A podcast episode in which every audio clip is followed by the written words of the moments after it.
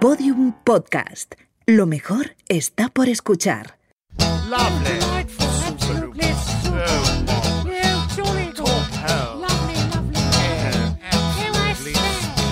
Lo que tú digas con Alex Fidalgo. Find us in high places, but we are not your friends. We use you and abuse you all for our ends. You think that it's your country, it's ours, you silly twits. We're notorious, happy and glorious clench of professional. Hola amigas, hola amigos, ¿qué tal? ¿Cómo estáis? Esto es lo que tú digas, esto es Podium Podcast, vosotros lo sabéis, pero yo os lo tengo que repetir. Este es el episodio 107 con un protagonista con el que llevo mucho tiempo queriendo hablar. Él es el artista Abel Azcona, uno de los artistas más aclamados, más seguidos y más aplaudidos de nuestro país y a la vez uno de los más criticados, controvertidos y polémicos. No os quiero adelantar demasiado eh, de la conversación, si os puedo decir que hablamos mucho sobre su biografía. Él ha tenido una vida muy complicada con pasajes verdaderamente aterradores, que por cierto recoge en un libro publicado en 2019 que se llama Los pequeños brotes y que yo os quiero recomendar. Pues eso, hablamos en profundidad de esa vida dura que os digo que, que, ha tenido Abel y también hablamos de su obra, su obra que le ha valido múltiples denuncias, amenazas de muerte y ha hecho correr ríos de tinta. Y de verdad que merece la pena escuchar esta conversación porque Abel es un conversador excelente, es un tío inteligente, culto y muy interesante y para mí fue un verdadero privilegio compartir un rato de diálogo con él y me enorgullece poder regalároslo ahora a vosotros.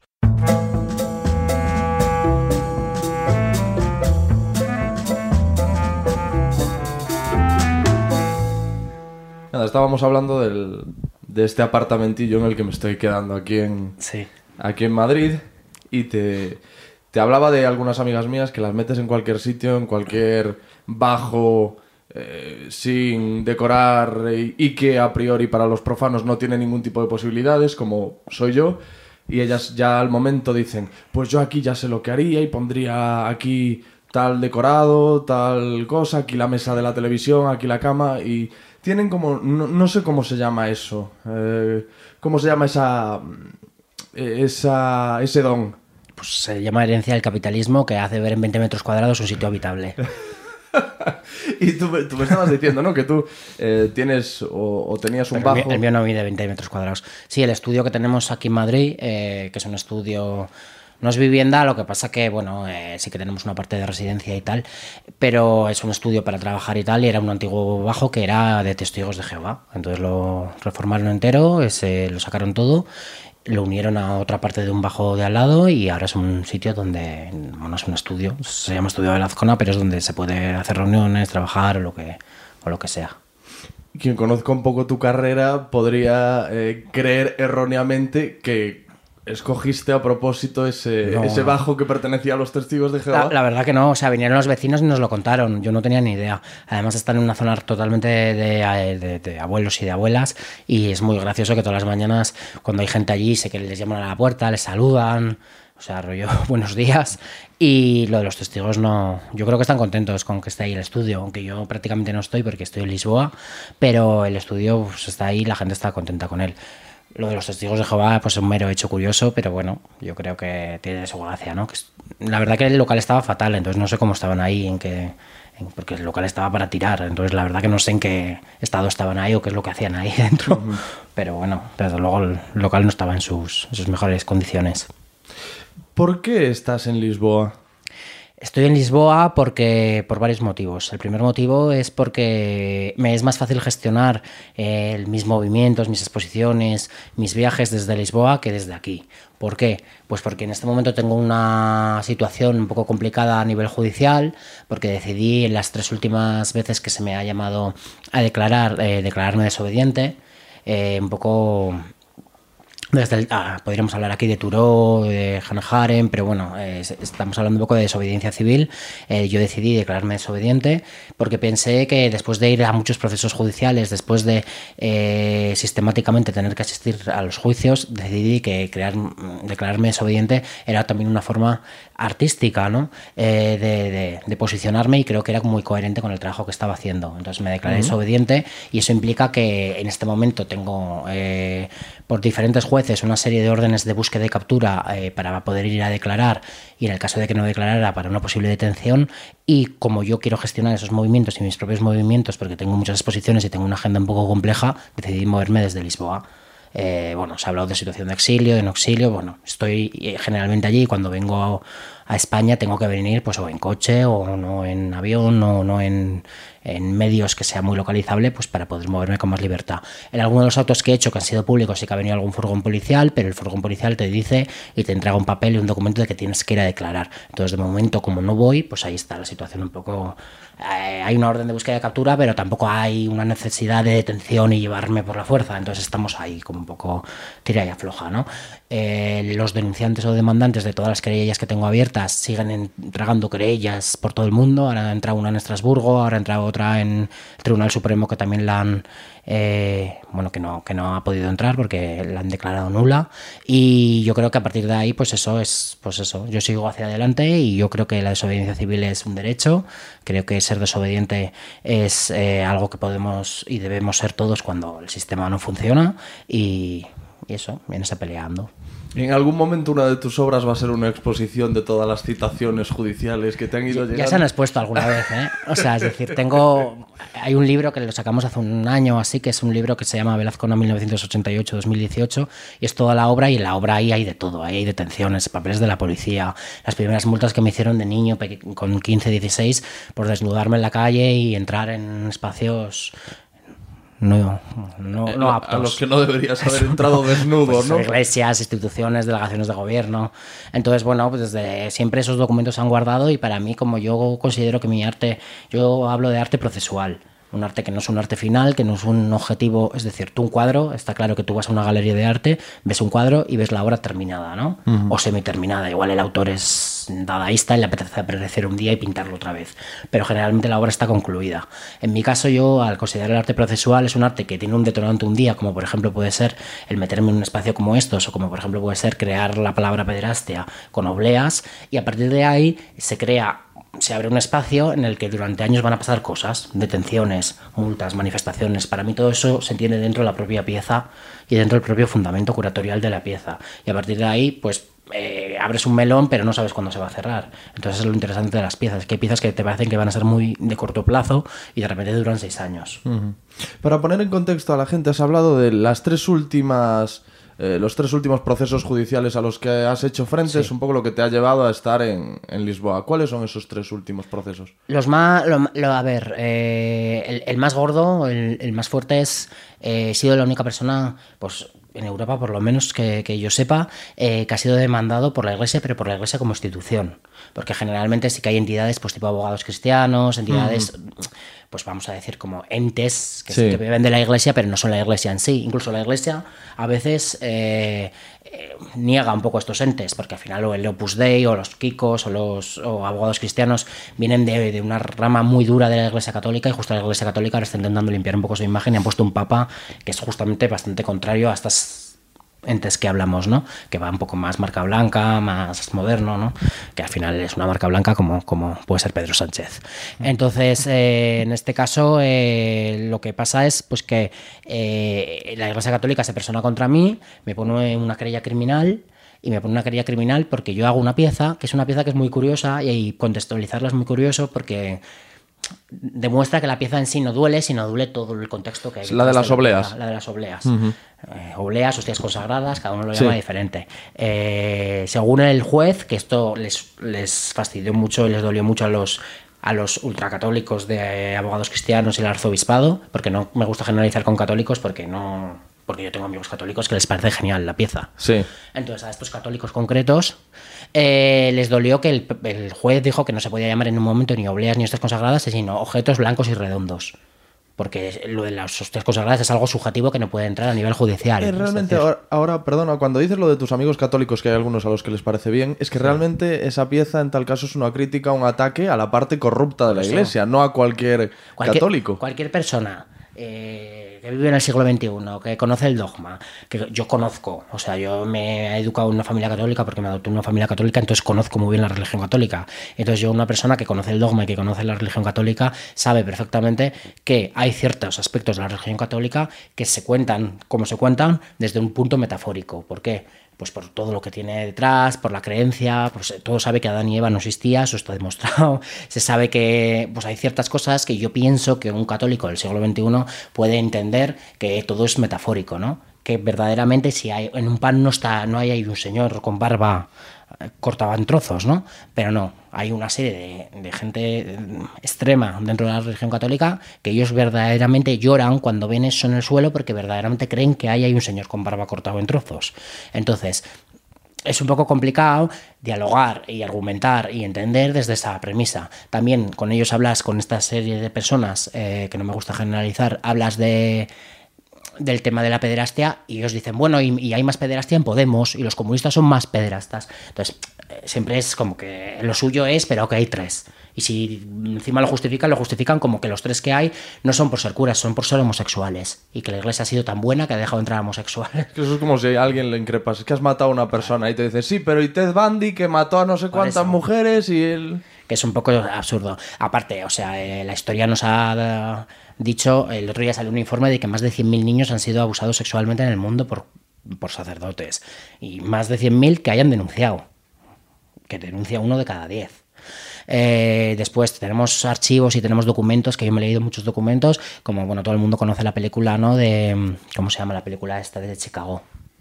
De Chicago. Sí. Eh, Spotlight. Spotlight, el caso Spotlight, cuando sacaron todo el, el- bueno, que está Pero es Boston, ¿no? Ah, Spotlight. es Boston, sí, perdón, Boston, Sí, sí, es el Boston Globe. Eh, cuando sacaron todo el caso tal, pues ahí demostraron que es que hasta 6 de cada 10 curas pueden estar in- involucrados de alguna forma. Y aparte que el que no está involucrado sabe lo que pasa. Y el que sabe lo que pasa al final también está involucrado indirectamente. Sí. Entonces, no es uno de cada 10 ni 5 de cada 10. Pero bueno, eso como son teorías y es algo que está totalmente cerrado, pues es un poco complicado. Vuelvo a lo de antes. Entonces yo hago esta pieza, que en esta pieza lo único que hago es algo tan simple y sencillo como yo hago trabajo con mi cuerpo y repito patrones de, historias que a mí me han pasado. Entonces yo a mí me adopto en una familia eh, conservadora, católica, cuando yo tengo siete años, ¿no? Entonces esta familia católica lo que me hace, bueno, lo que me hace, me educa en la religión católica. Entonces me, me lleva, no voy a decir me obliga porque tengo siete años y voy, voy andando, ¿no? Pero voy a, a iglesias católicas, voy a misa, tal. Entonces yo decido repetir ese patrón en una época de mi vida que estaba en un momento también bastante complejo porque yo tengo bastantes tengo un trastorno límite de personalidad, trabajo mucho con él y, y con ese, con- en ese momento yo decido ir a las Eucaristías que yo iba y decido ir como parte de un... No era una pieza todavía pensada, pero decido ir. Al final decido comulgar y cuando comulgo, decido comulgar porque una señora me obliga, no me deja sentarme ahí en el banco, me dice, eh, acabo yendo y yo decido no sé por qué en ese momento guardarme eh, la oblea, la hostia consagrada, el pan eh, en la chaqueta en vez de en la boca.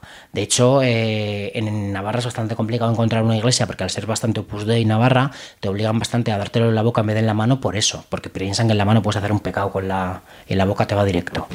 Bueno, cosas de teocracia. Y entonces en mi pueblo también, en mi pueblo directamente a la boca, sí. por lo menos cuando era yo... de hecho, antes se, se comulgaba de rodillas para que te entrara en la boca y te entrara casi hasta. hasta- Para- para asegurarse de que de ahí no podía hasta- salir. de que de Ya. ahí no podía salir, casi te la lanzaban, ¿no? Sí.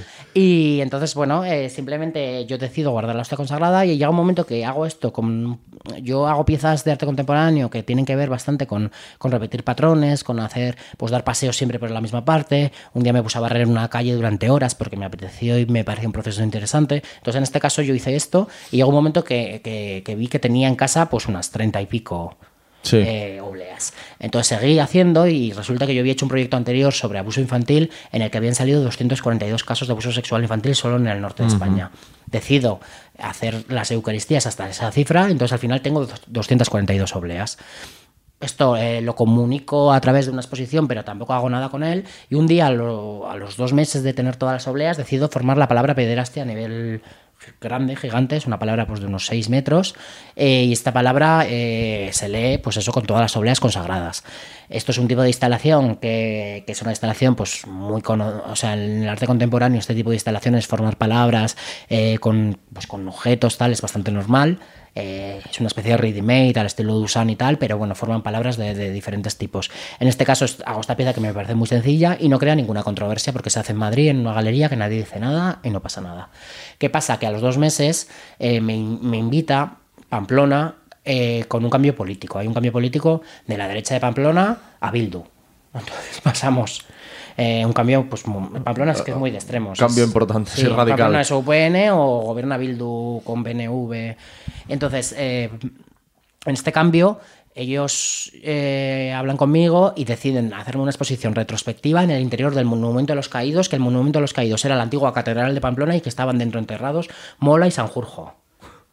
Entonces, claro, hago la exposición ahí dentro. Sí. Cuando ya la parte de la derecha de, de Navarra precisamente no era yo su, su artista El favorito. querido, ya. Entonces, dentro, entonces eran, fueron como muchísimas cosas que llevaron además que decidiéramos por casualidades y sin querer a que la obra de pederastia estuviera en el altar, el antiguo altar desacralizado. Entonces estaba ahí. Entonces llegaron, a ver, hubo un montón de situaciones que llevaron a que, claro, la situación ya estaba encendida, entonces pasó esto y se agarraron a lo único que ellos vieron en toda la exposición, que eran más de 200 piezas, que era una exposición enorme, llenamos toda la catedral, la antigua catedral de Pamplona, el monumento de los caídos, lo llenamos... ¿Todo piezas tuyas? Todo piezas mías. Una retrospectiva gigante que imprimieron toda mi obra, era la verdad muy grande. De hecho, se nos fue, era enorme. Joder. Y, y esa pieza en el último lugar fue la que no sé quién la vio, un sacerdote, pero era un periódico conservador y decidió hacer una pedazo de, de noticia en el periódico conservador, Abel Azcona provoca a los católicos, claro, la gente leyó la noticia, fueron allí y ahí empezó a abrirse un melón que yo no estaba allí en ese momento porque yo estaba en Nueva York, pero justo volví a los dos días siguientes y me encontré pues eso. 10.000 personas, o sea, do- 2.000 en la puerta, otras 2.000 en la Plaza del Castillo, eh, manifestándose por Pamplona, eh, me echaban agua bendita, me intentaban agarrar, un tío apareció con un arma de fuego en la exposición. mm, Dispuesto a utilizarla Sí, contra sí, ti. Decía, ¿dónde está la zona que lo mato? Se me llamó la policía para decirme que no, que no fuera. Eh, un montón de situaciones súper caóticas y eso hizo que, que me pareciera muy más interesante que la pieza en sí, que evidentemente la denuncia está ahí y la instalación está ahí, pero la instalación no era para mí una pieza de arte grande, sino simplemente era un mero trámite para poder comunicar algo. Eh, lo que es- hace que se cree verdaderamente la pieza es todo lo que pasa después, porque se crean manifestaciones, se crean... Entonces todo eso lo documento y los pongo después, que es otra cosa que tampoco les gusta. Que tú vas ahora a un museo de Estados Unidos, ves la pieza de Amén y les ves a todos ahí en la manifestación, ¿no? Con pancartas. Pero consideraba que era casi igual de importante, ¿no? Dentro de este proceso, esa parte. Y bueno, eso ha supuesto un montón de procesos judiciales. Tuve tres querellas criminales iniciales, que fue la del arzobispado de Pamplona y Tudela, representando a la Iglesia Católica por primera vez, que nunca lo habían hecho. Y después sí que se unió a abogados cristianos y se unió la delegación del gobierno, que era el PP en ese momento, conservadora. Y bueno, eh, todo ese proceso judicial eh, se ha ido ganando muchísimas veces porque los jueces han ido, han ido decidiendo que se archivaba, que yo estaba en mi derecho a la libertad de expresión, pero sobre todo abogados cristianos no se cansa y los siguen presentando en otras partes, en otras partes los siguen archivando, pero así siguen. Yo creo que van a estar así toda la vida. Entregando cada vez que se expone lo entregan en un sitio y además ahora va a ser complicado porque ahora se va a exponer en Lleida en junio, en la panera, toda la pieza completa y la pieza no es mía, o sea, la pieza la compré a un coleccionista y ese coleccionista la expone como él quiere. Entonces me van a volver a denunciar a mí cuando yo no tengo ninguna potestad sobre mi pieza, ¿no? Pero bueno, es un poco lo, lo curioso. Después las otras dos querellas, pues simplemente, bueno, tengo varias más, pero ah, tengo una de Vox por un proyecto que hice de Political Disorder, que me afilié a 42 partidos políticos, entre ellos Vox, y luego hice conferencias y cosas con los carnets como miembro. Como, como Abel Azcona, como portavoz de Vox, viene a hablarnos de... Tuve una querella. Y luego otra, también tengo la de Fundación Francisco Franco, que expusimos en una exposición eh, un peritaje completo de detonación del Valle de los Caídos. Me lo firmó un arquitecto, los ocho documentos, y se los pusimos como pieza. Además, al estar firmado por un arquitecto, se supone que se puede hacer. Es decir, da la aprobación para hacer la detonación. Eso también me denunció la Fundación Francisco Franco. Y bueno, tengo de esos, tengo bastantes, tengo bastantes querellas. De Hazte Oír tengo bastante, tengo un poco de todo. Pero todos yo digo que el bando nacional, porque son todos los Sí. mismos, el mismo perro. Vamos. Eh, Realmente tu, tu arte, eh, uno de los grandes objetivos, sino el objetivo que tiene es sacudir a la gente, sacudir la sociedad. Entonces casi puedes medir el éxito de lo que haces por, por los problemas que te trae, ¿no? Yo creo que no. O sea, es decir, yo- a ver, eh, públicamente, y es que aquí ha- habría que hablar de la idea de éxito, ¿no? Eh, si es 10.000 católicos arrodillados en la puerta, rezando rosarios y lanzándome agua bendita, pues sí, pues hay, hay éxito, ¿no? A eso voy. Pero en mi caso, por ejemplo, el proyecto que más éxito ha tenido es el de The Shadow, que es un proyecto que se llama La Sombra. Eh, la Sombra era el proyecto inicial en el que denunciamos los 242 casos de Pederastia. abuso infantil. Eh, ese es un proyecto previo, que es un proyecto, mm, vamos a hacer muchísimo más serio, por, por, porque al final lo de poner eh, el proceso que hago yo solo y pongo las hostias en el suelo, pues ese proceso es más lúdico, pues porque yo al final estoy con mi mecanismo, pero tampoco involucro a nadie más, entonces es más, más lúdico, ¿no? Pero el proceso anterior es muy serio, ¿no? Yo, yo invité a 242 personas, casi todas del norte, eh, del norte, algunas de Asturias, algunas de Navarra, algunas de Euskadi, y estas personas me contaron su experiencia personal de abuso infantil. Muchísimos de ellos en la cuna de la iglesia y otros en, intrafamiliar, ¿no? Abuso intrafamiliar. Entonces, estas historias eh, me cuentan su experiencia y decidimos acabar las experiencias en columpios. En el columpio ellos me cuentan su historia y lo que hicimos es documentar el columpio, el parque infantil y su historia. Entonces expusimos las 242 historias en un montón de pabellones de arte que fueron en ciudades como Tarragona, León, Ciudad Real, Valladolid. Se eligieron ciudades con una connotación que es una connotación católica, grises, pequeñas. Ahora, igual me, me llama alguna y me dice, mi ciudad no es gris, ¿no? Pero bueno, Valladolid, Pamplona, Sí. un tipo de ciudad, Ciudad Real, Burgos, ¿no? Que no te voy a decir que huelan a naftalina, pero son ciudades como que huelen un poco a cerrado, ¿no? Entonces, en estas ciudades decidimos exponer este proyecto y en este proyecto yo estaba en el centro de la galería de arte, que eran unos pabellones, porque yo decidí hacerlo en edificios antiguos, que los volvimos a reformar un poquito para poder, pero eran como pabellones, era un antiguo banco, un antiguo, y era bastante impactante de ver, y había un columpio en el centro donde yo estaba sentado. Yo memoricé las 242 historias y cuando te sentabas conmigo en el columpio de al lado, yo te la contaba en primera persona. Decía, hola, yo soy María, tengo 15 años, y te contaba la historia. Entonces el proyecto fue muy importante, ¿por qué? Porque iniciamos con 30 historias y después acabamos en 242. Cada vez que hacíamos el proyecto, me, acuerdo en, Le- en León, acabaron viniendo un montón de mujeres a contar su experiencia que no se la habían contado nunca a nadie, señoras mayores contando su historia.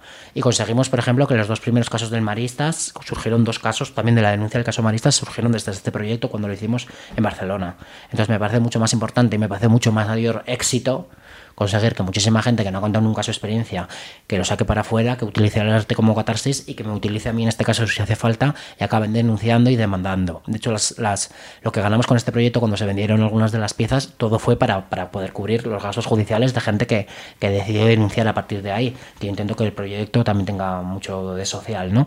Y en este caso, pues eh, para mí eso sí es éxito conseguir que una persona que lleva 40 años con una historia que no la ha podido contar consiga que otra persona eh, denuncie y se abre un acto judicial contra una persona que es como poco un monstruo, ¿no? Me parece que eso sí es un éxito. Luego tener 10.000 o 20.000 católicos en la puerta gritándome, odiándome, tal, bueno, eso es tampoco me parece que es parte y que al final bueno me hacen un gran favor no una pieza que es pequeña y que yo creo que podía pasar desapercibida hacen que salgan todos los periódicos Claro, del mundo a eso iba, bueno. por ejemplo, al caso de, de esto que hemos hablado de las hostias, de las, de, la- altavoz. de las obleas. Tú decías que era una obra menor, por decirlo de alguna forma, dentro de tu, dentro de tu recorrido artístico. Total. Y, y, en cambio, precisamente, se produjo un poco, no sé si se llama el efecto Barbara Streisand, ¿no? Cuando lo que Sí. quieren es a- atacar tu obra y menos... Los católicos y la, la derecha y la extrema derecha son expertos en eso, yo creo. O sea, es decir, en, en denunciar algo, atacar algo y hacer que eso sea mucho más conocido, ¿no? Al final son altavoz. Eh, y al final también critican y denuncian de unas formas que son como tan, ¿no? De, tan, tan, tan antiguas que, que lo que hacen es yo esto, pues eso, quedan un poco como en ridículo, ¿no? Porque critican unas cosas, pues como eso. Han pedido ahora en Navarra que solo se pueda comulgar otra vez en la boca, han pedido que de rodillas, han pedido una serie de cosas, pues que suenan a, a otro siglo, ¿no? Tu obra, aún sin conocerte a ti, sin conocer tu historia, eh, puede impactar, se puede disfrutar, eh, transmite cosas, es decir, es, es relevante, pero conociendo tu historia personal, tu background, es como que se ve desde otra perspectiva, como que se activa también la empatía y, y- se puede eh, entender todo mucho más. A mí me genera un poco de pudor ahora hablar contigo de, de tu historia personal, de, de cómo te criaste, por qué lo has hecho, hasta, hasta el hastío para ti, me sí. imagino. Eh, has publicado un libro que estoy leyendo que se llama Pequeños Brotes, en el que vas un poco desgajando, ¿no? Eh, vivencias, un poco que te han hecho como eres hoy. No quería hacer una biografía completa todavía porque son muchas historias y la verdad que si hago una biografía ahora mismo tendría que tener tres tomos porque tengo historia. Entonces prefería hacer una cosita como de pequeñas dosis y de ahí los pequeños brotes, ¿no? Jugando con la palabra brote también de enfermedad y de muchas cosas y consideraba que, que, bueno, era una forma de contar. Y aún el libro hay gente que me dice que es difícil de digerir y mira que son capsulitas. Es que hay una cosa que me llama mucho la atención y es que todos, yo creo que las vivencias duras, la- las cosas que sufrimos, intentamos enterrarlas. Sí. Eh, eh, a- a- algunos lo consiguen, algunos se olvidan de episodios terribles de sus infancias. Hay muchos No, casos. no creo, ¿eh? No, pero hay muchos casos de, de abusados que haciendo una regresión o, o no sé qué tipo, con, qué tipo de terapia re- recuerdan que pasó algo, pero que lo tenían enterrado. No Pueden que- reconstruirlo y pueden vivir con ello, pero de ahí a curarte yo creo que hay heridas que no, No, no, curan. no, yo, es diferente, ¿eh? Sí, a sí, curar heridas que, que- que tu cabeza como mecanismo de defensa entierre algo. Lo que quiero decir es que tú, en cambio, has cogido todas tus malas vivencias o gran parte de tus malas vivencias, que desgraciadamente han sido muchas, y las estás reviviendo constantemente a través de tu arte. No, es lo que, es lo que haces. Que es como un- es que realmente tu arte es como un flagelo continuo eh, eh, durante toda tu vida. Sí.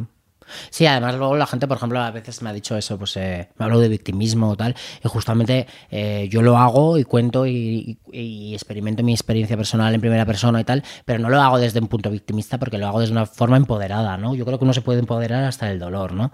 Entonces yo mi experiencia vital la conozco, la conozco muy bien, la trabajo muy bien y cada vez que la trabajo la conozco mejor.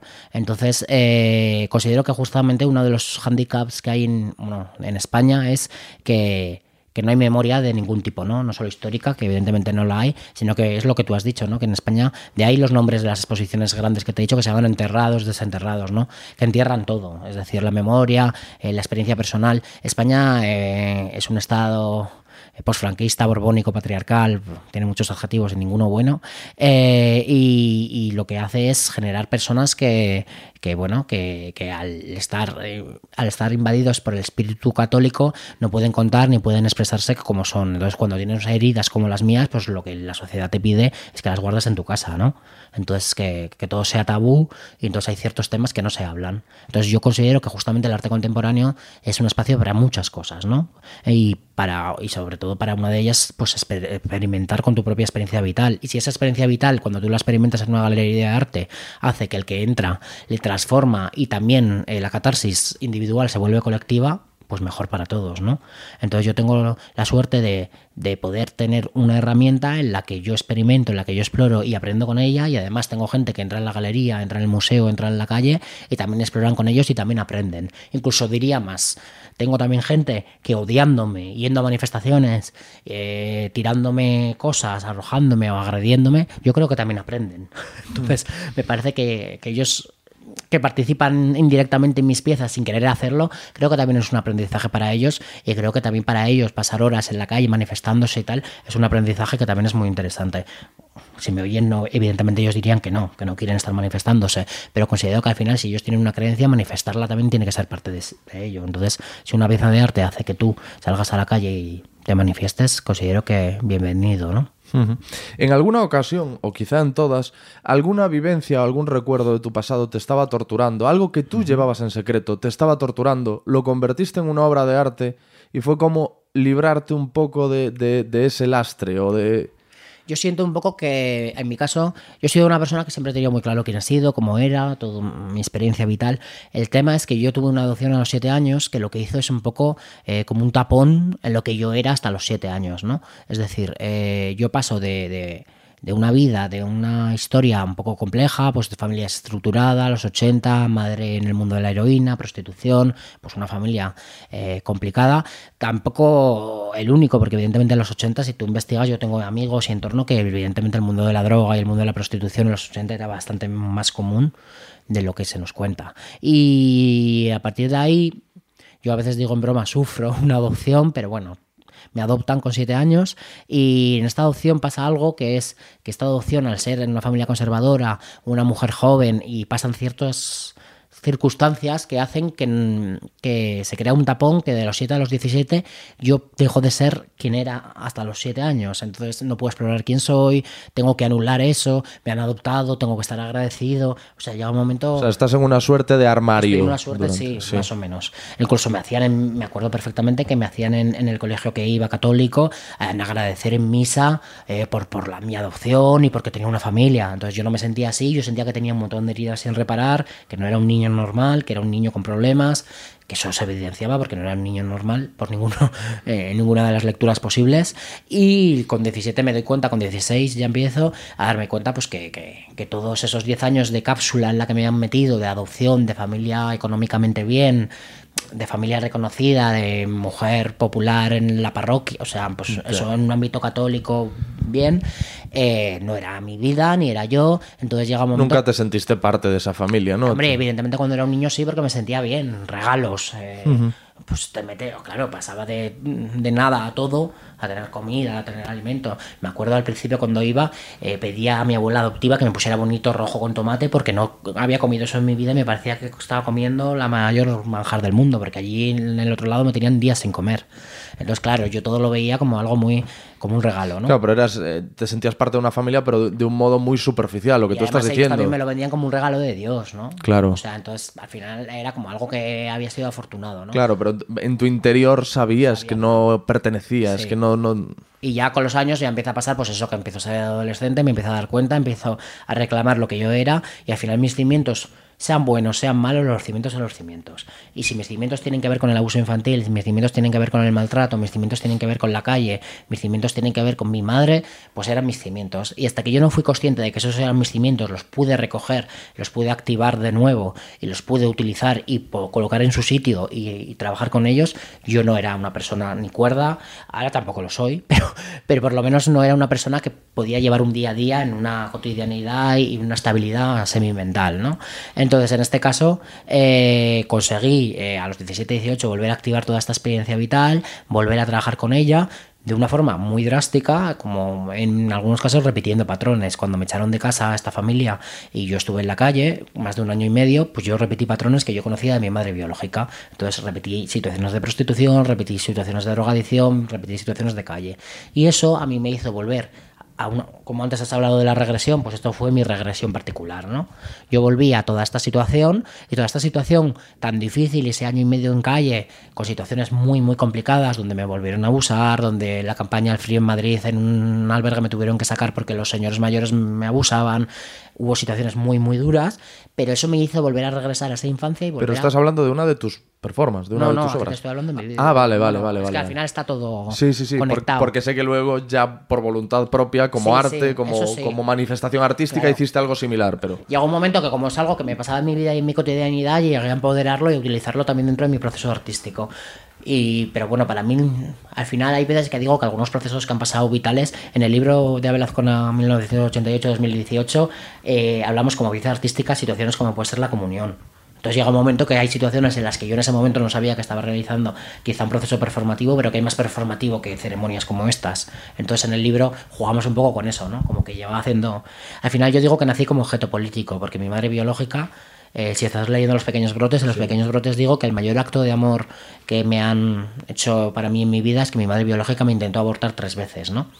El- Que la- el acto de amor fueron esos tres abortos, Esos tres intentos. esos tres intentos de aborto. Sí, porque me parece que, que una persona destruida mentalmente, una persona destruida vitalmente, una persona que consume heroína, una persona que vive en las calles y se prostituye pues por un pico, ¿no? Para poder drogarse.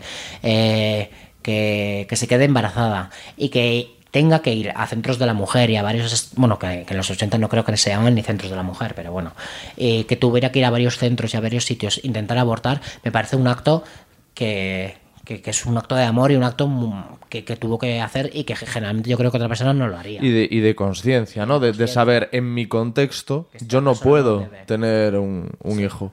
¿No? Entonces ese acto me parece... Perdona, ¿puedes ponerte un poquito más? Perdona. Sí, ¿eh? nada. Entonces sí que ese acto me parece pues eh, uno de esos mayores actos de amor, ¿no?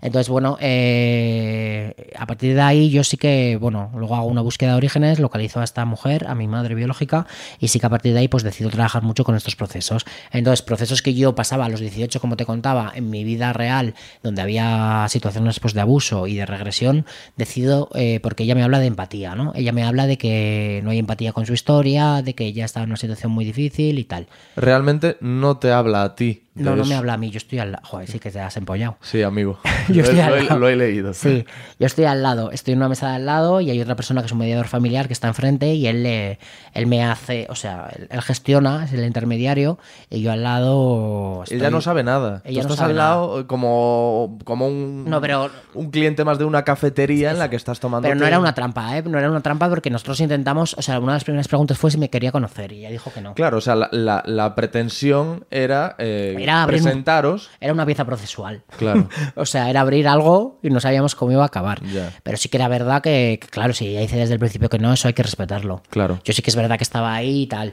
pero tampoco estaba ahí al lado, estaba ahí y la veía. Mm, Yo, yo consideraba y creía que quería hacer eso así, lo hice así. Y la verdad que a mí me colocó ciertos aspectos que necesitaba.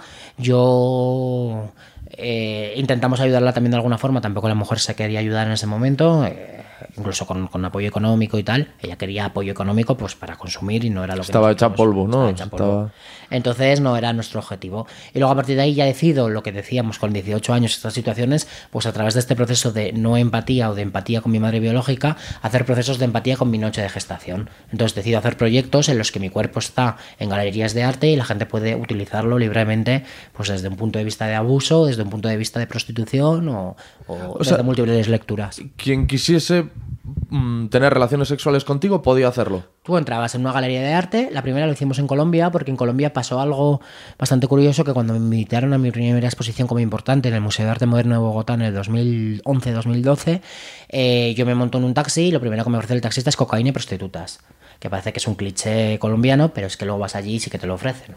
También igual porque vienes de fuera, es como un poco el, el, ¿no? el colonizador Y, ellos se llevarán algo por hacer eso, ¿no? Entiendo que es De una hecho, labor de relaciones públicas. Le dije tres veces que no y me llevó a un local.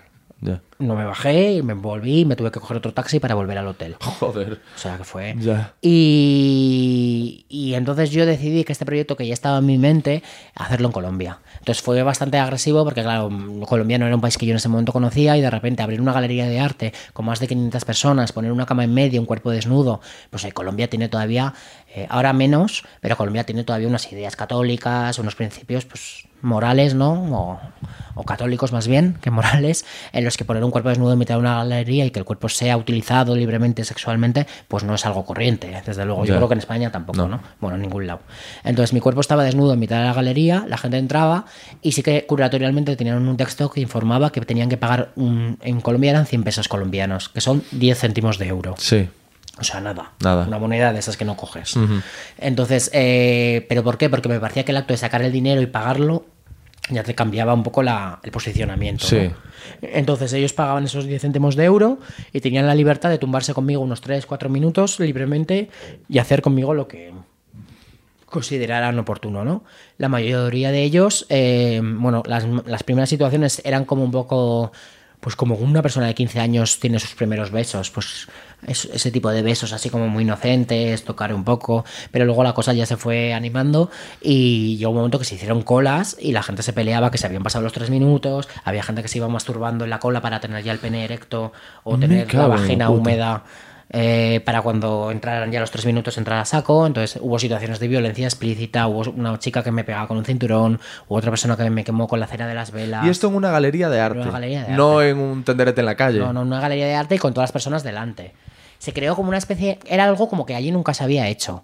Era un contexto muy complejo. Era una cama que era donde yo había dormido. Había, hacía muchísimo calor en el espacio. Había muchísima gente. Entonces se creó ahí una especie de como de mundo fuera del, del mundo normal, era una cosa rarísima y la gente se peleaba y la verdad que yo a mi comisaria le dije, eh, mi comisaria que era pues la que me llevaba todo el tema de la exposición, le dije, Buah, yo creo que me voy a quedar aquí tumbado y que aquí no se va a tumbar ni, Dios, nunca mejor dicho, ¿no? Y, y de repente fue todo lo contrario, entonces me quedé muy sorprendido como en Colombia durante dos horas pasó muchísima gente y políticamente fue un proyecto muy, muy intenso. Fue una pieza que no solo la construí yo, sino que también la construyeron evidentemente todos los que participaron, porque fue la intensidad de la pieza. Luego la decidí hacer en Houston y en Madrid. Las piezas cambiaron de formato y evidentemente cambiaron de participación y de forma. De hecho, en Houston hay un vídeo, no sé si lo has visto, Y en el vídeo se ve muy claramente como hay una participación en la que la gente es agresiva conmigo, masturbatoria, eh, pues eso, hay una serie de situaciones bastante intensas. Este, ¿Y la gente que era, perdona, la gente que era agresiva contigo, qué te hacía? Hombre, pues en el vídeo de Houston puedes ver que está en internet, eh, Empatía en Prostitución. eh, pues hay una persona que me eh, durante los tres minutos me azota en el culo, que me deja el culo totalmente morado, con unos moratones.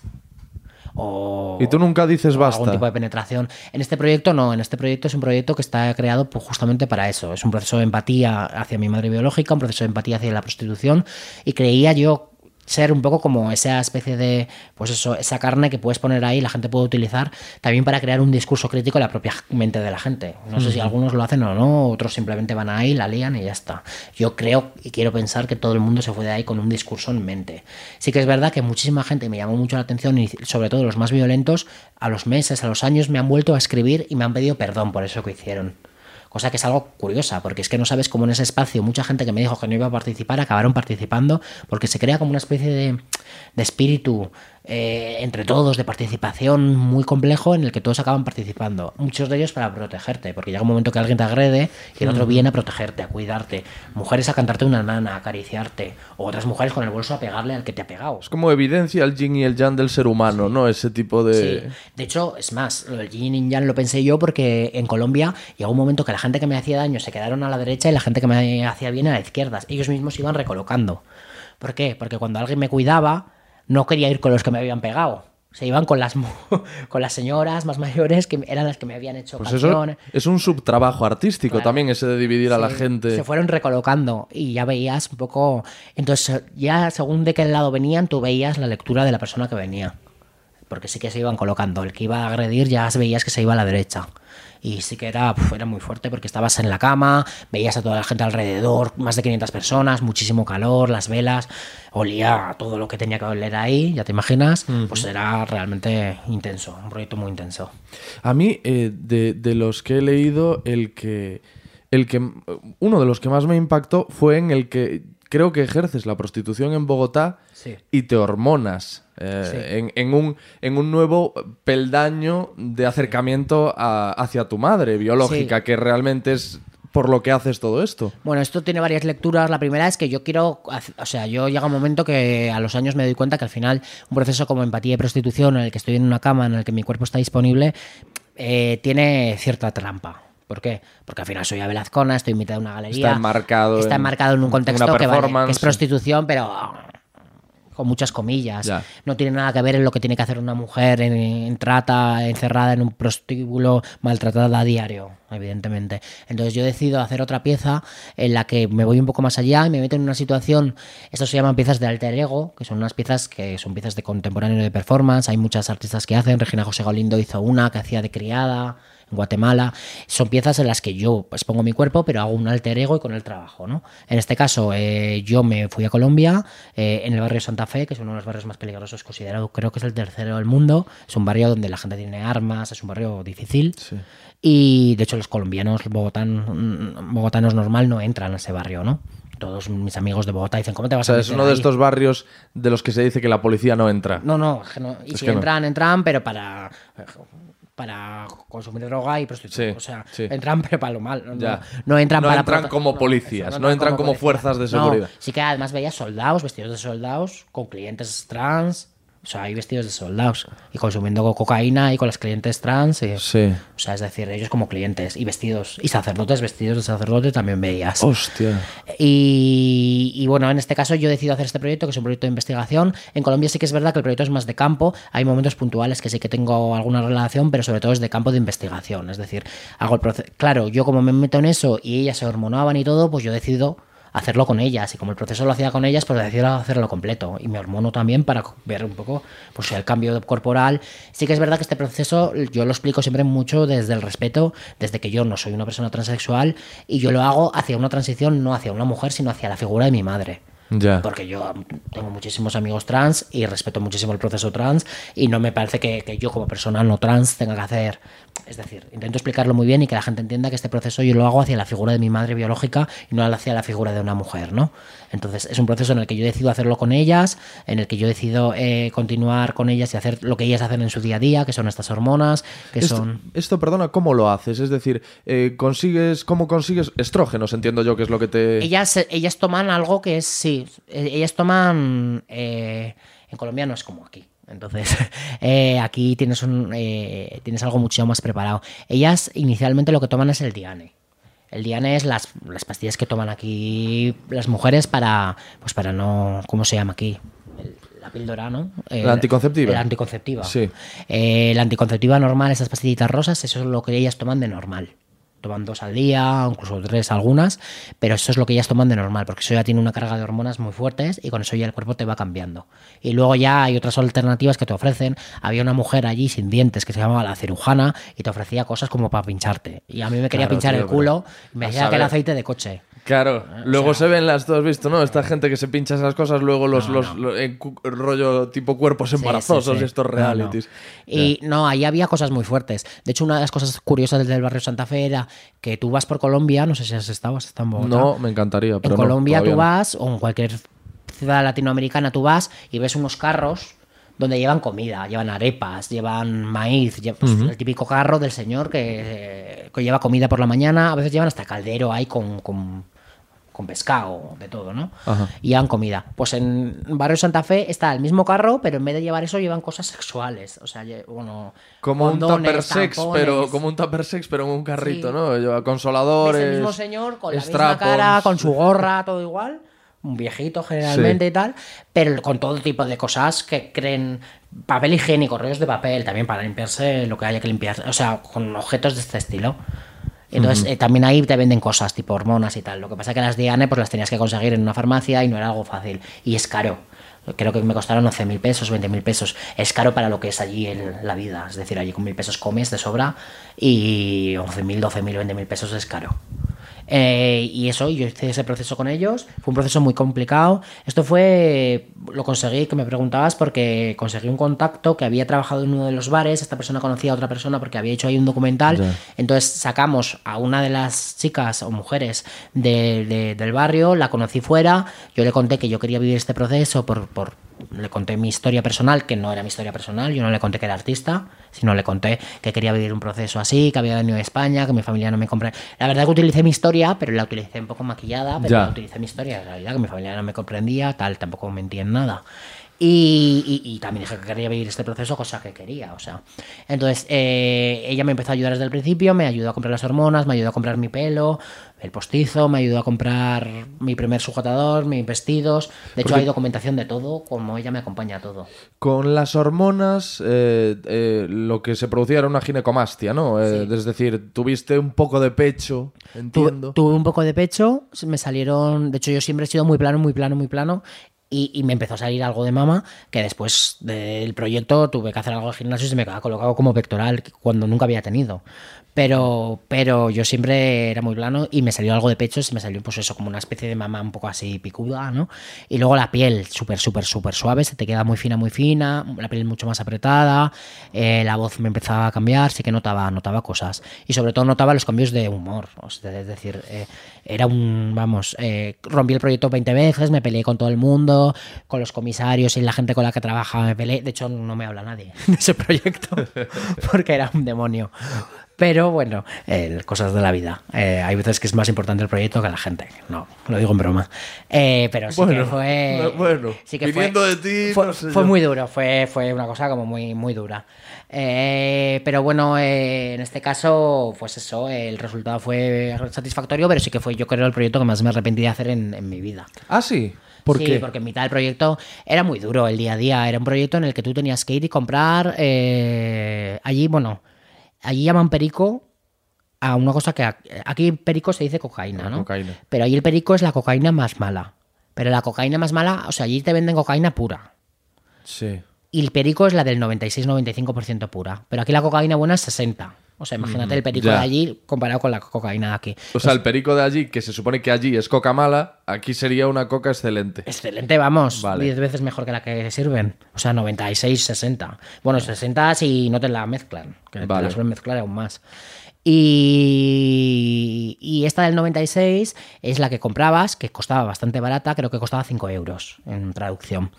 Y la tenías que comprar, claro, pero para una de ellas es caro, porque ellas mantenían una relación de prostitución por. no la mantenían por más de 4 euros.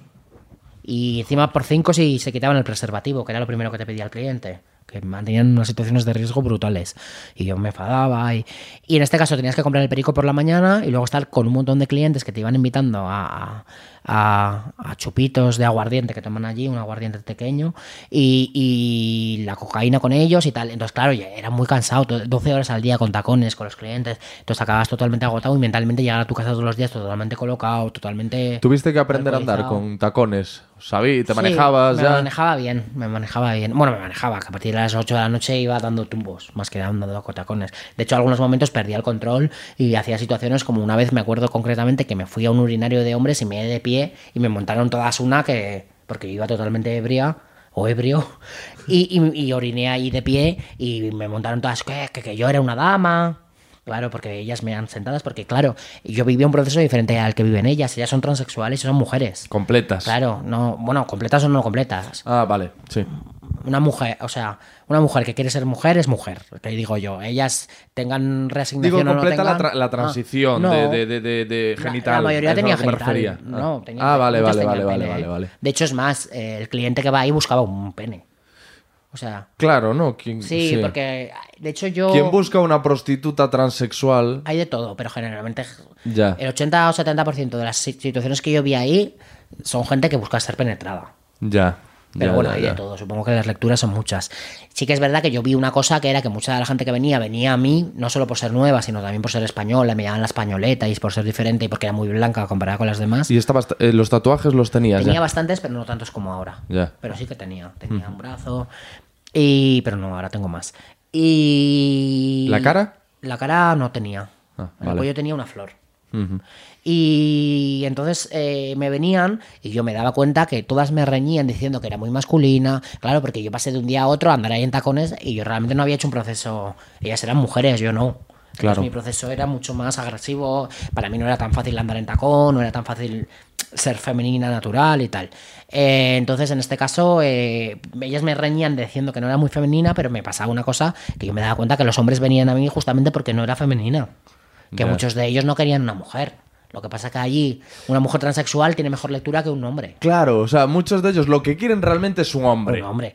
Lo Pero- que pasa que en Bogotá había tres bares homosexuales y como muy cerrados y no tan fácil, no tan accesibles, que son el semáforo, otro, hay tres bares que se seguidos.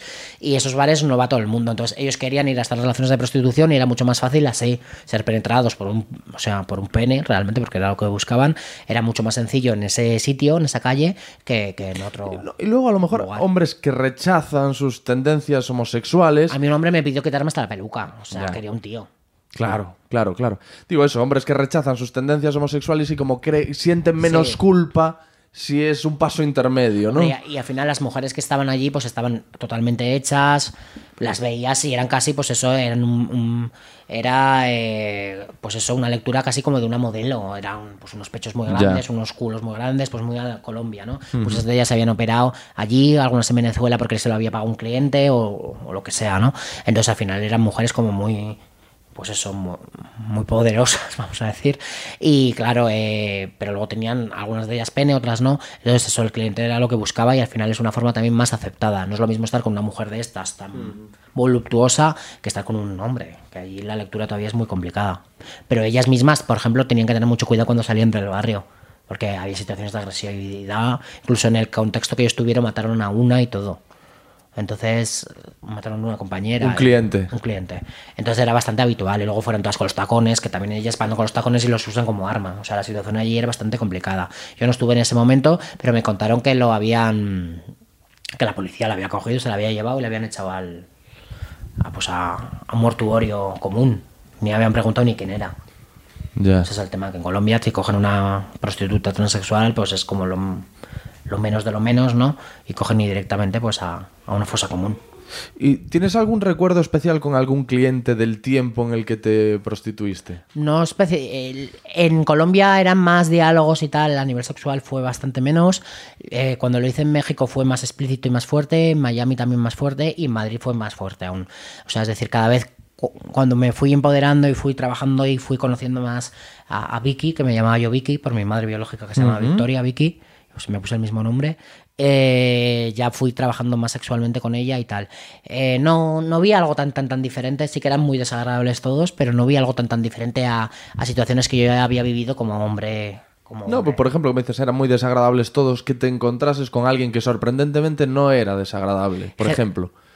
Hombre, sí, los, de los que no había relación y dialogabas con ellos previamente eran muy majos, pero eran muy majos porque querían conseguir cosas, es decir, Ya. eh, hay mucha amabilidad. También es verdad que, que hay clasismo, ¿no? Y en el clasismo, evidentemente, la prostitución se ve. Eh, la prostituta transexual yo creo que está vista como lo peor de lo peor, ¿no? Entonces yo creo que el hombre que también la busca, la busca también desde un punto de vista de, de denigración, de utilizarla, también de ser penetrado él, pero también de, de utilizarla, de maltratarla. Entonces sí que es verdad que yo los tratos que veía hacia ellas, por ejemplo, los clientes, eran deplor- deplorables, ¿no? Mantenían relaciones por 3 euros, 4 euros, eran y les man- las trataban fatal, se veía es una situación que era mucho más violenta que igual. Pero bueno, eh, parece que la prostitución igual aquí está de otra forma, pero realmente aquí eh, es lo que no vemos. Si viéramos todo lo que se ve, el maltrato está igual, ¿no? Al final es prostitución, pero yo siempre digo que pistola en mano, dinero en mano, al final no deja de ser un abuso, ¿no? Y por lo vivido, uno, a priori, si no te escucha todo lo que me has contado ahora y si simplemente sabe que has hecho esos ejercicios artísticos de prostitución y tal, Dice que estoy como una cabra y ya está. eh, que estás como una cabra y podría pensar, eh, podría pensarte defensor de la prostitución cuando es todo lo contrario. No, no, al revés. Yo, yo es que yo me considero una persona que ya estoy, eh, o sea, pasado de rosca en el sentido de que yo digo que antes no lo he llegado a decir, creo que no lo he llegado a decir, que nací como objeto político, ¿no? Porque si mi Sí, madre sí, me sí. intentó abortar tantas veces, pues ya nazco como objeto político. Entonces yo ya me considero como tan inundado de dolor, experiencias y tal, que yo puedo reaccionar a estas experiencias y las puedo hacer de forma que a mí me fortalecen. Sí que es verdad que muchas me duelen, pero me fortalecen y puedo llevarlas y conllevarlas porque creo que con ello conlleva un espíritu crítico. Pero eh, no quiere decir que, que yo repita patrones. Si yo repito un patrón de abuso sexual hacia mi cuerpo y dejo que alguien me abuse, no quiere decir que mi lectura sea viva el abuso. Claro. Todo lo contrario. Claro, claro. Sino considero que mi cuerpo, al estar en el centro de una galería que ya es objeto político por la historia y el bagaje que mi cuerpo lleva, considero que volver a ponerlo es muy político. Y muy crítico. Sí. Entonces yo ya allí estoy tan pasado de rosca que me puedo permitir mentalmente, pero además ya no sé si voy a ir. Entonces, como ya tengo todo ese bagaje, tengo la posibilidad de explorar hasta el límite. Hasta límites que no sé cuál va a ser el límite. Pero llega un momento que puedo volver a poner mi cuerpo de nuevo y yo creo que eso justamente es eh, ese espíritu crítico, mostrarlo hace que... que que haya cambios y haya transformaciones en tanto los visitantes como los espectadores. Y ver en vivo esto y poder transformarte con esto, considero que es algo que, que la sociedad necesita y sobre todo también yo necesito. No, quiero decir que tú, de hecho, eres más, eh, eh, más pro eh, abolición, ¿no? En el tema de la prostitución. Bueno, más pro no soy O sea, abolicionista. eres abolicionista. Sí, pero porque... por- bueno, porque es que he estado... Mira, en otro tema no, pero en la prostitución he estado en todos los campos Sí. eh, posibles. Hijo, Has estado como cliente también. bueno, como cliente no. No, no, como cliente Pues es no. el campo que te, que te falta. No, como cliente no, porque me horroriza. Es decir, hombre, es, es- es- Podrías, ¿eh? Podrías ser abolicionista a día de hoy precisamente también porque en algún momento fuiste cliente. Eso podría pasar. No, no, hombre, o sea, no he conocido, o sea, he estado en el ambiente súper metido con prostitutas y todo, pero no he estado, he estado con prostitutas, Sí. pero no he hecho pago con prostitutas. Eh, de hecho, estoy súper contrario. Eh, considero que al haber estado en todos los puntos y al haber estado como hijo, me refería como hijo, como prostituta, Sí, como sí, prostituto, eh, eh, siempre, siempre en la vida me ha tocado desde el lado del abusado. Desde Ya. el lado del que abusa, eh, gracias a Dios, no. Yo prefiero estar desde el lado del abusado, ¿eh? Porque me parece que dice mucho más de ti. Es mejor ser el abusado que el abusador. Sí. Yo por lo menos lo prefiero. Y en este caso, eh, yo estoy- tengo claro que, que todas las personas que yo he conocido, con las que yo he trabajado y tal, que ninguna está ahí libremente porque quiere. Hay un sistema heredado patriarcal que hace que haya, evidentemente aquí podríamos hablar de marxismo y capitalismo y muchas cosas, pero evidentemente eh, vamos a ir a lo simple, y lo simple es que hay un mercado que hace que esto se necesite y, y, hay unas personas necesitadas de ese mercado que lo hacen. Evidentemente hay muchísimas personas, y yo tengo amigas personales, que ellas dicen que lo hacen porque quieren y son actrices porno, son prostitutas y tal, pero yo creo que eso eh, realmente nunca se hace porque se quiere y realmente se hace por una pura necesidad o porque el sistema te coloca ahí. Eh, es un- ya sé que es un debate complicado, hay muchas lecturas, pero yo personalmente eh, considero que, que si el sistema trabajara bien, el sistema tuviera mejor educación y el sistema funcionara como debería funcionar, nadie debería eh, ser abusada por un intercambio monetario. Es lo que he dicho antes, que para mí o poner una pistola o poner un billete o poner eh, son ejercicios de poder. Entonces, ejercer el poder sobre una persona y más para algo tan personal como es ser penetrado, como es... eh, ninguna persona quiere ser penetrado cinco veces al día por gente... Eso no es así. O sea, es decir, eh, las lecturas pueden ser muchas, pero yo creo que al final eh, no dejan de ser parte de un sistema y yo creo que, que, la base debería ser eliminar ese sistema y eliminar esas relaciones de poder en las que hay alguna persona que de alguna forma sale abusada, ¿no? De ahí. Mm, Repasando tu obra, mm, yo la sensación que he tenido también es de, ¿cómo te diría yo? De muy poca preocupación por tu salud. Sí. Eh, No, no- no encuentro la... Hay una expresión para decir esto, pero no, no la encuentro.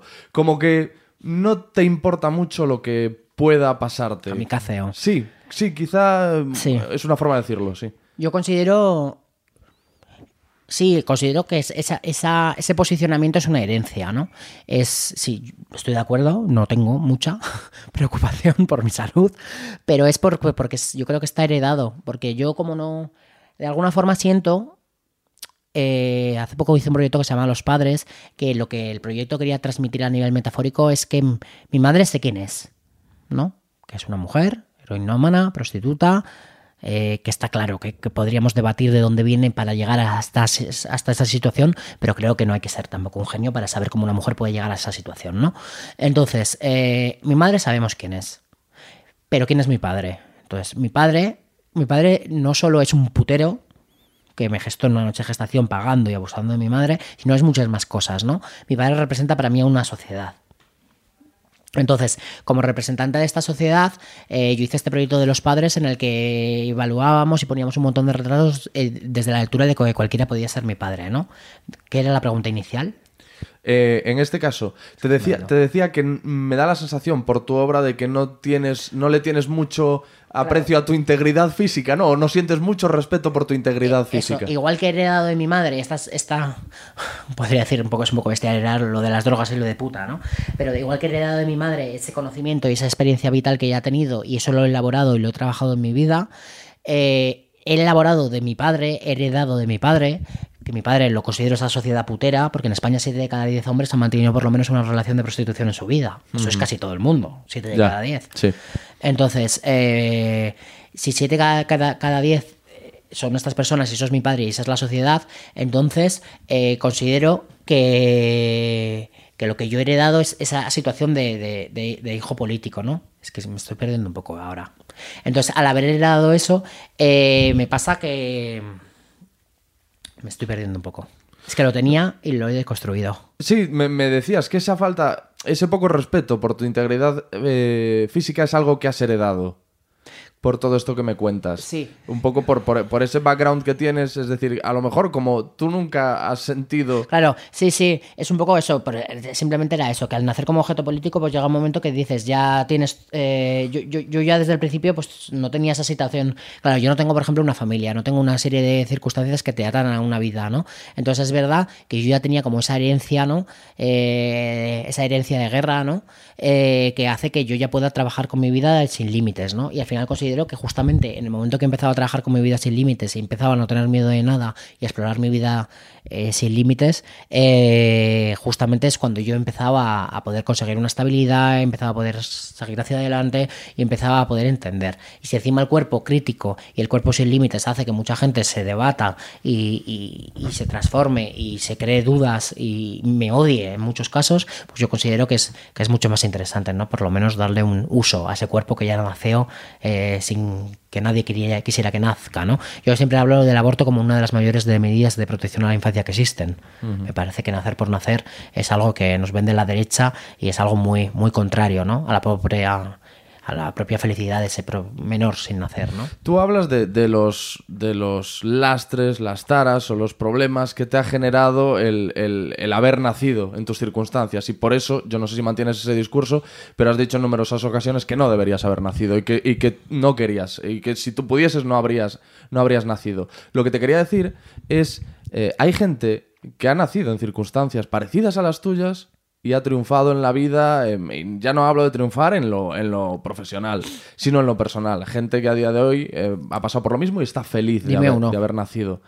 Eh, claro, es que me estás pidiendo... Estás, Porque yo te puedo decir los que han triunfado en lo profesional, pero te garantizo que en lo personal no. La mayoría han tenido intentos. Podemos hablar de Steve Jobs, de Marilyn Monroe, de un montón que han sufrido abusos sexuales infantil y o se han suicidado o han tenido intentos de suicidio. Es decir, en lo, en lo profesional sí que han triunfado, pero en lo personal te garantizo que no.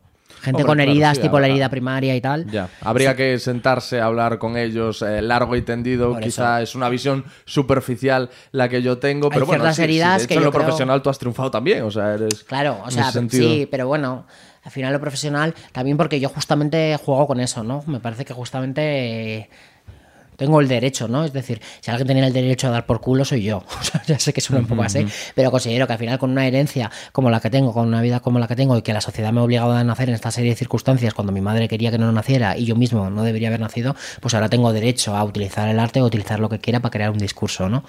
Pero sí que es verdad, pues eso, que, que bueno, claro, aquí es diferente, por ejemplo, con Steve Jobs, con Marilyn Monroe y con otras serie de personas. Ahí estamos hablando mucho de la herida primaria. Yo siempre hablo mucho de la herida primaria, que es una herida que habla Nancy Berrier. eh, Son gente que está abandonada antes de nacer, que ya saben que tienen la herida del abandono. Eso me pasó a mí también. Entonces hay una serie de situaciones psicológicas eh, que te acompañan a lo largo de la vida que te hacen también, pues eso, eh, tener la dificultad de vincularte, tener la dificultad eh, de establecer vínculos. Yo, por ejemplo, tengo una dificultad total a, a empatizar, a establecer vínculos, pero sí que tengo unos principios muy claros y yo con mis principios me puedo mantener y puedo mantener a través del arte y a través de mi obra y puedo eh, crear piezas que tienen unos principios, aún supliendo la falta de empatía. Ahora estaba, estaba mm, pensando yo acerca de todo esto. Hay una cosa que me sorprende mucho eh, de ti. Le- creo que lo he leído en un ensayo o quizá lo haya escuchado en un documental. Una frase que decía algo así como eh, que los artistas tienen una capa menos de piel que el resto de las personas. Y era algo era en algún tipo de documento que hacía referencia a los artistas que se han suicidado, escritores, pintores, músicos, etcétera, etcétera. Pero lo que a mí me sorprende es que efectivamente tú has tenido una vida muy dura y quizá por ello a mí me da la sensación de que tú tienes tres capas de piel más que los demás. Es la, es la imagen que transmites. No lo sé. Igual te Pero decir- ahora dices en vivo... o- Sí, sí, te puedo decir que es la que me transmitías. De hecho, me- te voy a, a restar una capa de piel ahora que te conozco. Te conozco Sí, puede lo, que- ser. lo, lo que ha, lo que está escuchando la audiencia. Pero no yo creo que, antes. que el artista sí que es verdad que, que- que tiene algunas capas menos, pero las capas que le interesa, yo creo. O sea, es decir, al final tenemos una sobreexposición, sobre todo los artistas de performance, que al final lo que estás exponiendo es tu cuerpo, tu vida, tu experiencia vital, ¿no?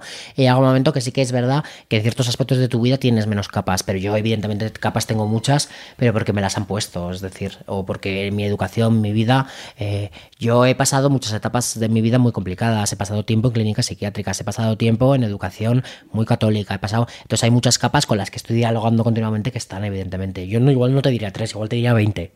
O sea que, tengo muchísimas capas. Evidentemente soy muy crudo en, en lo mío, en mi experiencia vital. También ha llegado un momento que, que me he sentido esto me voy a echar piedras contra mí mismo, pero es verdad que ha llegado un momento que me he sentido tan cómodo con mi historia que he llegado a hacer un speech, es decir, que me sé mi experiencia vital tan fácil y tal, me sale sola, he llegado un momento que casi no exploro tanto en ella. Con tota- y la- lo dices con total Te frialdad. puedo como contar mi vida ahora durante tienes- una hora, pa, pa, pa, nací mi madre, ta, pa, pa, pa.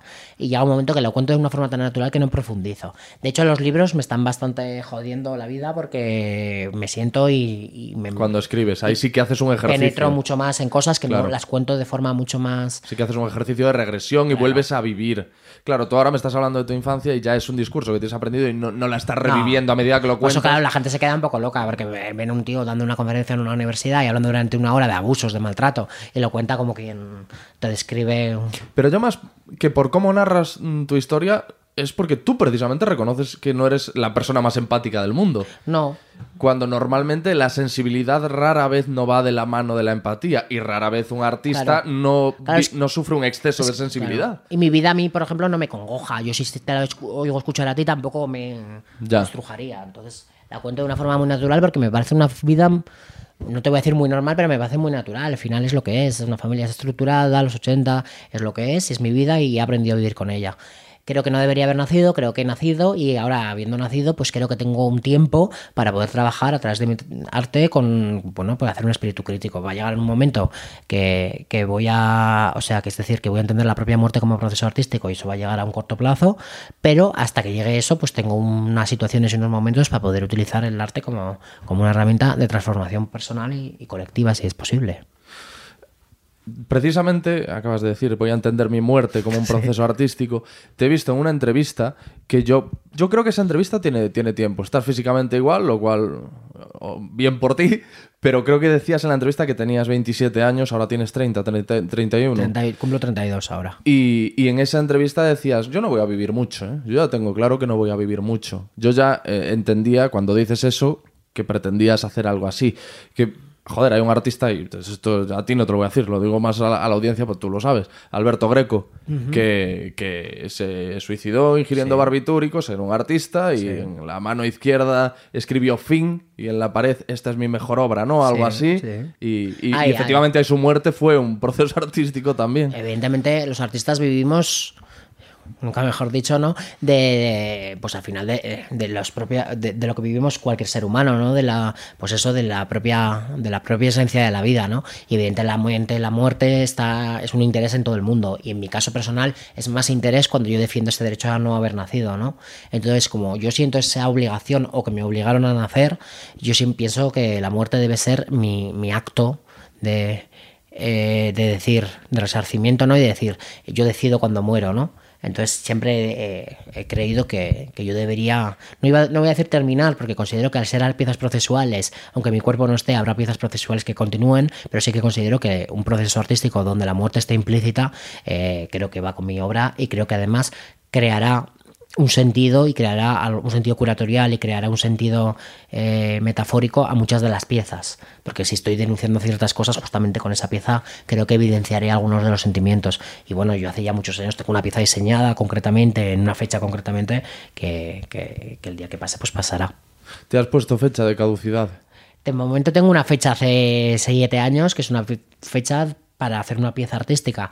Eh, La vida es vida y no te sé decir si... Oye, esto lo decías, esto de no voy a vivir demasiado, lo decías con 27 años, aquí te tengo con 32. La pieza la tenía con y feliz. pero la pieza la tenía diseño, Feliz la, yo, la pieza digo. la tengo diseñada desde los 24. Ajá. O sea, pero queda todavía un poco. Pero, ¿Y tienes momentos en, en la vida que dices, joder, esto tan, también mola, también mola estar vivo, también Sí. mola vivir? Mm, Es decir, porque claro, cuando te veía decir eso en la entrevista, lo decías con una frialdad que, por cierto, no mm, percibo tanto ahora, hablando contigo, como la que te veía en aquel entonces, y lo decías de una forma en la que era como, porque la vida es un asco. Da- transmitías esa sensación, como vivir es un asco y, y vivo casi porque siento que tengo que estar vivo para continuar con mi obra como una responsabilidad, pero si no fuese porque me dedico a esto ahora mismo acababa. Sí, sí, pero eso lo sigo pensando, ¿eh? Pero yo te veo, no lo sé, a ver, es diferente, esto era con cámaras y un- Bueno, pues no sé. A ver, sí que es verdad que vivo, luego yo los, pues eso, evidentemente tengo situaciones, ¿no? Pues eh, en el día a día, pues eh, yo tengo disfrute en la lectura, tengo disfrute en el sexo, tengo disfrute... Ahora el vino y la cocaína he rebajado, pero he tenido disfrute con el vino y la cocaína. ¿Y por qué has rebajado el vino y la se, cocaína? se me estaba yendo un poco de madre. Es que uno- a uno le cuesta ver cu- cuando eh, Abel Azcona dice se me está yendo un poco de madre, ¿sabes? Porque es que No, porque pues llega un momento que tenía una, claro, yo tengo una, unos objetivos claros de transmitir ciertas cosas y tal, y llega un momento que claro, que cuando se te va el disfrute o se te va la, la, eh, se te van las nimiedades de, ma- de la mano, ¿no? Pues llega un momento que no puedes eh, No puedes llevar una vida en la que puedes escribir diariamente, puedes diseñar piezas. Si se te va el alcohol, o se te van las drogas, o se te va, pues evidentemente no, no puedes cumplir unos objetivos. Entonces he tenido que rebajar ciertos aspectos que, que yo, además, estoy muy predispuesto a por herencia y por mi vida y por mi situación, entonces tengo que tener cuidado en ciertos aspectos de mi vida en ciertos momentos para poder eh, cumplir otros. Es decir, si yo quiero escribir una serie de libros, quiero escribir, eh, hacer una serie de documentales, hacer una serie de trabajos antes de hacer mi pieza vital, eh, de carga vital, pues evidentemente necesito también controlar las situaciones, porque si no me dedicaría solo a, a la parte salúdica, que es la que me da un poco de estabilidad, Parece mentira que diga que me da estabilidad el vino y la cocaína, ¿no? Pero es verdad que esa parte me da un poco de estabilidad en el sentido de que por lo menos me da un poco de, de decir estoy vivo y me siento vivo. Claro, para ti a lo mejor bien. es más zona de confort Sí. la del vino y la cocaína Por que la sobriedad absoluta, ¿no? Por supuesto, me siento mucho mejor. Había un rapero americano que decía, es que estar sobrio da asco, estar Sí. sobrio es una mierda, la, la vida sobria Yo en es el una momento que mejor me siento y mejor tal, y- o sea, es decir, y no me acuerdo de haber Azcona, eh, de hijo puta y todas estas cosas, es en ese momento, porque en ese momento estoy, pues estás pletórico, las endorfinas están por las nubes, que para eso están diseñadas esas cosas, ¿no? Y, y en ese momento pues estoy bien, y además siento que estoy ahí como conectado con mi madre biológica, lo tiene todo. Sí, Claro, porque al final mi madre biológica se ponía fina cuando yo estaba en la tripa, ¿no? Pues al final es como Claro, volver a esa especie de placenta, ¿no? Sí que me siento así como una especie de, de placenta de nuevo. Estoy leyendo ahora un ensayo sobre el sueño que se llama ¿Por qué dormimos? del neurocientífico Matthew Walker Ah. Sí. y cuenta que me impactó mucho que, que la, la placenta la atraviesa todo. Es decir, Mm. que una madre que bebe una copa de vino y tal, ese bebé en la placenta se está bebiendo parte Claro. de, ese, de ese Pues vino. la mía se pinchaba heroína, o sea, Claro. imagínate. Qué colocones. Claro, es decir, tú sali- sa- sales ya con un cierto síndrome de abstinencia Sí, prácticamente. sí, sí. No, no, y yo me he notado, ¿eh? A lo largo de mi vida hay cosas que me noto que tienen que ver con eso. Claro. Situaciones, sí. Y el tema de consumos, el tema de adicciones, yo me noté desde el principio pues, que soy una persona como muy, muy, muy predispuesta. ¿Y, tú puedes tener una relación formal eh, con una pareja estable? Pues bueno, yo tenía una pareja eh, tres años y ahora tengo una pareja hace un año. Y bien. Y lo llevas bien, digo, por, por, por, por, por esa eh, cierta pues incapacidad de la que tú hablas a, a Sí. la hora de establecer un vínculo Ya, emocional. pero mi- mis parejas conocen esto, es decir, yo tengo la suerte o la desgracia que mi vida está expuesta. Entonces yo no tengo que no tengo ninguna moto que vender porque ya sé, o sea, es decir, eh, mi, mi- mi ahora tengo una pareja hace un año y mi nueva suegra, cuando lleva dos meses con mi pareja, se compró todos los libros. Entonces yo llegué ahí a casa por primera vez y se sabía todo. Y libros que, que- que en los pequeños brotes contó cosas. Sí, sí, pues sí. eso.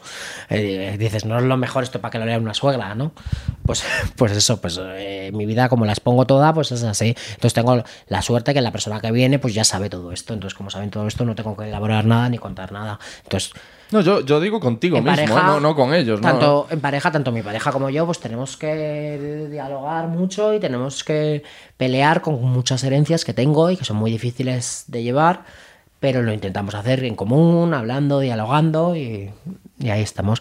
En la suerte que tengo de cuando tengo pareja, que prácticamente casi siempre he tenido una persona al lado, es que como no tengo familia, no tengo madre, no tengo nadie, pues esta persona sí que suple y me ayuda un poco a llevar esta especie de mochila. Y la verdad que siempre he tenido la suerte que a pesar de lo difícil que soy yo, que soy muy difícil, eh, he tenido una persona al lado que ha sido muy consciente de todo y ha sido muy capaz de ayudarme, de los momentos más difíciles estar ahí y de ser una muleta, ¿no? Y siempre he tenido la suerte de tener personas muy buenas al lado para lo, pa lo ca- cafre o cabra que soy yo, ¿no? ¿Y tu tus relaciones son abiertas? O... Sexualmente hablando, pues depende de la pareja que he tenido. He tenido situaciones que sí, he tenido situaciones que no. Eh, la relación de pareja que tengo ahora es una relación más o menos normal, monogámica, Mono- hablando monogámica. Eh, entonces sí que tengo una situación... La verdad que yo toda mi vida como disidente sexual he tenido situaciones sexuales súper complejas, diferentes, relaciones de gente, de muchas orgías. Y ahora la verdad que en mi vida estoy en un momento en el que he acabado con una pareja leída como mujer, una relación eh, Porque eres monogámica. bisexual, tú. No considero que sea bisexual, considero que... eh, es que, no, a ver, me considero antibinario, entonces como no creo en el Vale, binarismo de género, tampoco creo en un vale, rol de hombre-mujer concreto. He tenido parejas transexuales, he tenido parejas O intersexuales. sea, tú mismo a ti mismo no, no te... Es que yo, yo Yo a estoy mí muy mismo no me, no me penetró porque no me llegó. Yo estoy muy perdido, ¿eh? pido, pido disculpas. No, no te preocupes. Con, con estos temas. Pero tú para ti mismo tampoco te enmarcas en hombre o mujer. Yo entiendo y evidentemente una persona con barba y con un pene colgando soy leído como hombre. Otra cosa es que yo el rol de hombre y el rol que me otorgan como hombre y que hemos heredado como hombres eh, por el patriarcado y todo, a mí ni me interesa ni, ni lo quiero. Entonces yo no me considero hombre desde esa lectura de hombre. Entonces yo no, en esa situación me considero no binario, pero yo entiendo que en mi situación, yo tengo amigos no binarios que evidentemente la lectura también es totalmente no binaria y mi lectura es como hombre. Entonces yo tengo que ser respetuoso hacia el poder que yo tengo por ser leído como hombre. Entonces, eh, y, lo soy, o lo intento ser. Y, pero bueno, en el caso de las redacciones, pues yo siempre me sentido atraído por personas eh, de todos los tipos y de todos los tipos de sexualidades, de todos los tipos de géneros, de sexos. Entonces me parece que, que, en este caso, pues bueno, sí que es mi pareja es leída como mujer. Entonces yo he dicho toda mi vida siendo disidente sexual y ahora me he quedado con una persona leída como mujer, yo leído como hombre y en una pareja más o menos monogámica, ¿no? Y al final digo, toda la vida siendo disidente para acabar aquí, casado y con hijos, ¿no? Que hijos no voy a tener, pero bueno, solo me falta el perro. ¿Y en algún momento te has planteado tener hijos? ¿O es algo que te gustaría y decides no hacerlo porque consideras que es lo mejor para ellos? Hice, o... hice una pieza cuando Gallardón hizo la ley del aborto que me hizo una vasectomía. Ah, sí, cierto, cierto, sí. Lo he leído, vale. Lo, que sí que es un nudo. O sea, Pero la vasectomía es reversible, eso te iba a decir. Sí, lo sé. Soy consciente de ello. Eh, considero hoy por hoy, siempre me ha parecido eh, que si yo me quejo y protesto que no debería haber nacido, yo con los hándicaps y las condiciones que tengo hoy por hoy tener un hijo me parece que es la, misma lectura, ¿no? Que sería en contra de lo que yo mismo predigo, ¿no? Que si yo digo que, yo no debería haber nacido en el ambiente donde nací, de una madre prostituta y no yo no soy la persona preparada para ser padre ni debería tener un hijo en mis condiciones, ¿no? No sé luego la vida, pero no. pero me refiero por instinto. No, no, no. Siempre he tenido parejas a mi lado que también hemos compartido la, la, no paternidad como un, como un acto político también. ¿Y los niños te gustan? Sí, bueno, tampoco me encantan. Los de otros, ¿no? Sí, o sea, sí que soy una persona que ve un niño y tal, pero sí que soy, sí, no, o sea, no mucho, la verdad. O sea, un niño mucho rato y tal, sí que es la verdad que no, prefiero no. Sí, o sea, saludar a uno, darle un caramelo, venga, pásalo bien y... Sí que soy de los... Tampoco voy a decir que soy anti niños, pero sí que soy de los que cuando estoy en un espacio de relax, tipo un tren o tipo leyendo, me molestan. Pero entiendo que los niños tienen que estar, ¿no? Si, no, si no fuéramos niños, no estaríamos ninguno aquí. es súper evidente que eres un tío muy culto y es súper evidente que has leído más de, qué sé yo, 10 libros en tu vida, 15 libros, que no es tan común, por, por desgracia. ¿Cuándo empezaste tú a leer? Yo creo que debiste de empezar pronto y, en el contexto en el que me imagino que tú, en el que entiendo que tú estabas por tu testimonio, tú dices que eras un niño muy complicado, un niño difícil, que se portaba mal, que debía de ser un grano en el culo para los profesores también, un poco, ¿no? Eh, mm, no parece tan fácil que ahí ya te inicies en la lectura o empieces a tener inquietudes culturales, por decirlo de algún modo, cuando, cuando parece que todavía estabas en un conflicto contigo mismo y por entenderte y, por rebelarte contra todo lo que te rodeaba porque todo estaba mal para ti, no era, no era tu contexto en el que te criaste. Eso es complicado también. Eh, yo intento leer ahora mismo unos 100 o 200 libros al año, más o menos, 100. Hay días que consigo leer uno entero, más o menos. Dos horas al día, todos los días. Yo en dos horas, tres horas, un libro de 300 páginas me leo. ¿Cómo te envidio, amigo? O sea, ¿no te pasa esto de que lees una página y estás leyendo la siguiente y dices, joder, ¿qué ponía en la anterior? No. Qué, maravilla, qué maravilla Lo que sí que es verdad que hay momentos en los que yo estoy mal y cuando estoy mal claro. no, tengo la capacidad de leer. Entonces sí que ha habido temporadas de mi vida, por ejemplo, hubo un año casi entero que estaba con una especie de depresión y estaba mal y mentalmente me era imposible concentrarme en mm. leer porque no puedes concentrarte. Eh, pero cuando estoy bien eh, tengo la capacidad. En mi adopción hubo cosas malas, pero hubo cosas buenas. Y una de las cosas buenas que hubo es que mi familia era culta y me llevaron a un colegio privado culto y una de las cosas que me obligaban era leer diariamente horas. Entonces yo sí que era verdad que con 7, 8 o 9 años era un niño que leía libros todos los días horas. En mi casa tele y ordenador no, no, gustaba, entonces era el libro. Entonces sí que había esa necesidad de lectura, de crear, de sí que había como cultura, ¿no? Entonces eh, yo podía leer desde niño y la verdad que desde crío tenía ya una biblioteca muy grande de libros que me había leído.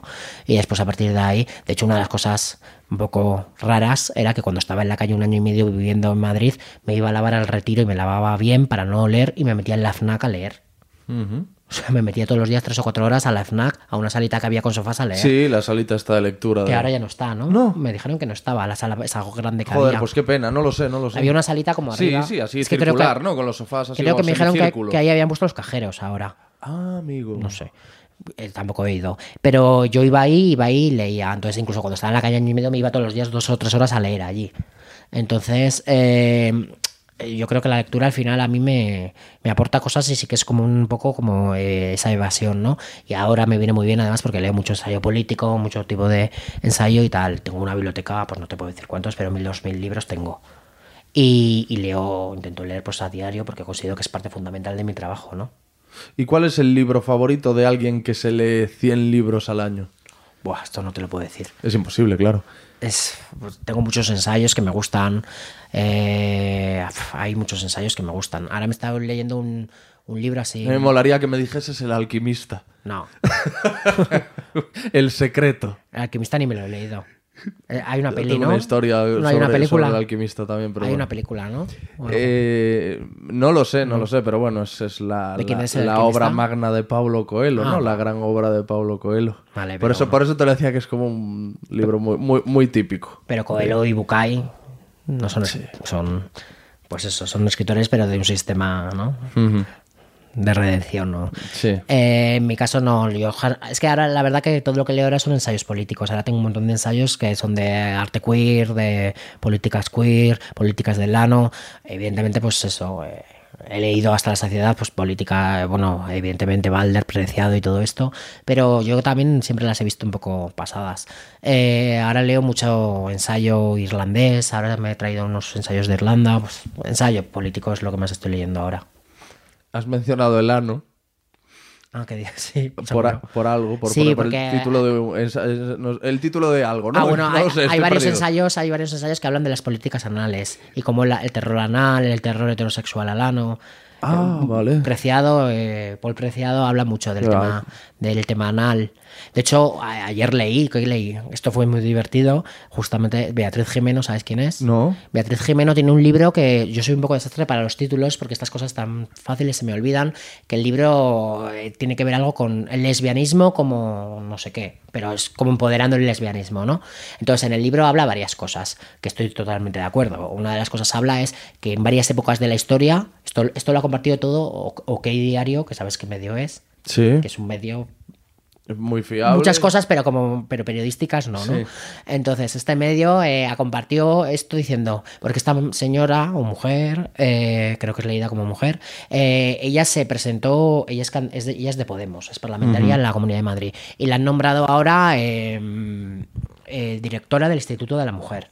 El nuevo Ministerio vale, de Igualdad sí. de Irene Montero, ¿no? Sí, sí. Entonces la han nombrado y han cogido su libro y lo han utilizado como han querido. Entonces en el libro dice varias cosas. Una de las cosas que dice, que yo estoy muy de acuerdo, es que eh, hay varias épocas en la historia donde la mujer, si no hubiera sido obligada a estar con hombres y rodeada de hombres, no hubiera estado casada y hubiera preferido salir de estar rodeada de hombres y casarse con hombres y siendo violada por hombres y siendo penetrada por hombres y hubiera estado con mujeres entre mujeres y se hubiera sentido mejor.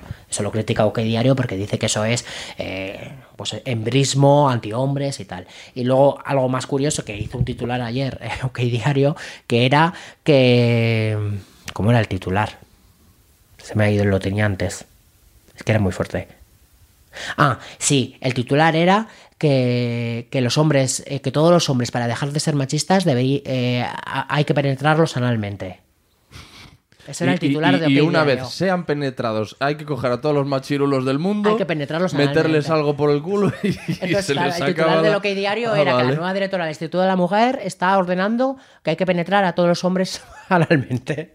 Ese era el titular. Y el titular era sacado de un libro, que es este libro que te digo, que en este libro ella habla de cómo... eh, pues de pues cómo puede redimir o sobre todo pues eso del tema de la penetración anal cómo hace que pueda eh, ser un acto político contra el patriarcado porque rompe los patrones del patriarcado en sí. Entonces como un hombre que a la hora de ser penetrado yo por ejemplo mi pareja es leída como mujer y mi pareja me, me penetra a mí. Entonces yo generalmente generalmente Con un estrapón. Pues con de todo Va- vale. No sé por qué. me- yo, como sé, la pala- sé esa palabra, digo, la voy a usar. Con un eso es un estrapón. dildo, ¿no? Es este cinturón, ¿no? Ah, vale, sí. Sí. hay, Vale. hay muchas cosas. Eso, hay, sí. hay fruta, hay de todo. Pero. Es que se me va. Me pongo a pensar, es que se me lo estaba imaginando. Pero escúchame, pero que te he dicho, ha quedado ahí colgado lo de que te he dicho de. Has dicho ano. Como, como si la palabra Pues me eso- hiciese gracia. Y eso era por eso, por lo de las políticas anales, porque ella misma trata eh, el terror anal y el tema de la política anal como algo. eh, Beatriz Preciado habla de como de penetrar, eh, como algo emancipador, de penetrarse analmente. Entonces se habla de eso, y es lo que trata Beatriz, y como que Diario ha dicho que con eso eh, lo que hay que penetrar es, bueno, las lecturas. ¿no? Del patriarcado. Pero, pero bueno, al final eso, el ano también es algo emancipador y yo creo que, que- que es una forma también de, de empoderamiento. Hay gente que dice que no, ahora hay nuevas teóricas y tal que dicen que el ano no es emancipador, que el ano es un ano y ya está. Bueno, Joder, ¿para cuánto da el ano? hay, que no? disfrutar del ano, porque es una de las partes más Mira. interesantes y satisfactorias que tenemos el hombre. Te decía que he dicho lo de. Ahora que has mencionado ano, no porque simplemente la palabra ano me hiciese gracia, sino por algo que te comentaré en cuanto le cambie las pilas a la grabadora que estoy viendo que están agonizantes, ¿vale? Vale, vale. Un momento. Pensaba que ibas a decir apagarlo para hablar del ano. Bien, ya estamos de vuelta. Te decía esto de, ahora que mencionas el ano, porque tú te tatuaste en el ano, o es- o esto a lo mejor es invención mía, te tatuaste en el ano el eslogan de Trump. Sí. Eh, Sí, eh, yo lo cuento más fino, pero sí. Digo que hago una instalación orgánica en Chicago. Eh, hice una instalación en la que la gente entraba a una galería de arte y, y- y podían ver mi ano plano a, a tamaño de 7 metros. Entonces, o sea, tú- como, como si, como si vas al cine y en la pantalla está el ano de este señor del que enorme. estoy hablando ahora. Entonces mismo. entraban y era muy curioso de ver porque era toda la gente así mirando, ¿no? Y después en la parte baja de la galería, cuando ya bajabas, veías el proceso en directo y era un proceso de intervención eh, instalativo eh, en mi piel, en el que decidí eh, el lema de Donald Trump, que, que tiene más historia que Donald Trump, que también lo usó Reagan, que es un lema pues yo lo veo, claro, tiene lecturas, pero evidentemente mi lectura, yo creo que la lectura de la mayoría de la gente es una lectura supremacista y racista y una lectura ¿no? de extrema derecha. Y este Trump, este Trump, este lema, eh, yo consideraba pues que, que hacérselo o, o- o- o instalarlo en el ano conllevaba muchas, pues eso, una connotación muy política, ¿no? Por todo la- lo que hablábamos, políticas del ano, por todo el tema queer, por todo el tema de emancipación, de empoderamiento, consideraba que hacerlo en el ano era no solo la provocación en sí, sino también era una experiencia vital que yo en ese momento quería vivir. La gente entraba dentro, veían el Make America Great gigante como se iba transformando en, en- alrededor de mi ano y eso era la pieza en sí. Es una pieza que la quise hacer jocosa porque también mis piezas suelen ser muy duras y de vez en cuando intento hacer una pieza un poco más divertida. Y bueno, la gente se quedó con la pieza porque el Huffington pues al día siguiente los ha comportado y puso artista heroico, se ha tatuado el ano. Pues eso. Pero esa es la lectura. un poco más tiene. Te voy a decir una cosa. A ver, A ver. eh, el- la forma que tienes tú de ver... De Te lo enseñaba, pero me ha salido bastante pelo y, y hay, y hay- y hay que, hay que hurgar y no sé si es muy agradable. y publico una foto de la foto del podcast que sea también tu, tu ano. Em, para ti está infravalorado el ano, ¿no? Bueno, depende, mi vida está muy valorado. Es- es- yo cre- creo que depende de la, de la vida de cada uno. Eh, Pero se habla poco del ano, ¿no? Eh, No, eh, no, no- Hombre, yo quiero pensar que las relaciones íntimas y la gente en su casa con su pareja habla mucho, no sé si habla, pero por lo menos lo utiliza, ¿no?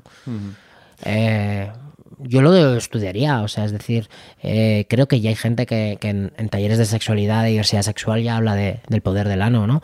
Y como para el hombre, ¿no? Eh, no, no tiene nada que ver una eyaculación o un orgasmo eh, de eyaculación por el pene que un, un orgasmo de penetración anal, es un orgasmo el triple de fuerte y de intenso, o sea, es decir, eh, el pene está bien, pero... Se supone que está ahí el punto G, ¿no? Que se entra por ahí al punto la palabra es punto G y esas palabras me parece que son como también muy, muy patriarcales, ¿no? Sí. Pero, eh, pero sí- yo sí que sé que si ahí me meto cosas, siento un orgasmo que es el doble de grande que el orgasmo de eh, que el orgasmo normal o el bueno normal eso es el- un error el orgasmo del pene vamos el orgasmo testicular Ah. Esto que estaba cebando diciéndote, a ver cómo te lo digo, no era lo de si el ano está infravalorado. Ha ¿vale? regenerado la entrevista, No. ¿eh? Es, eh, como te decía, que tú parece que cualquier avatar de tu vida puede ser susceptible de ser convertido en arte.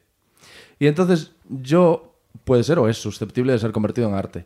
Entonces yo pensaba en, imagínate que vas a un, a un médico, te hacen unas pruebas y el resultado es una enfermedad de las, de las gordas. Esto es, un cáncer, por ejemplo.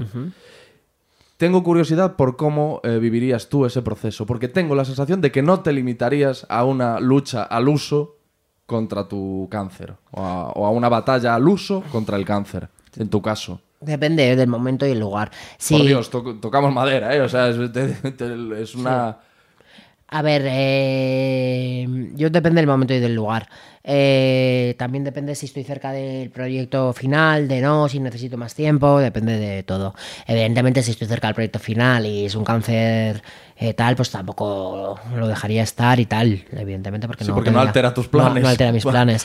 Eh, es que es depende, depende. Me parece que son cosas que pasan y ya está, eh, depende. Si viene ahora, pues intentaría vencerlo, no lo sé. Es, es que es algo como muy hipotético, ¿no? Ya tengo bastante mierda en mi vida como para pensar siempre en más mierda, Ya. ¿no?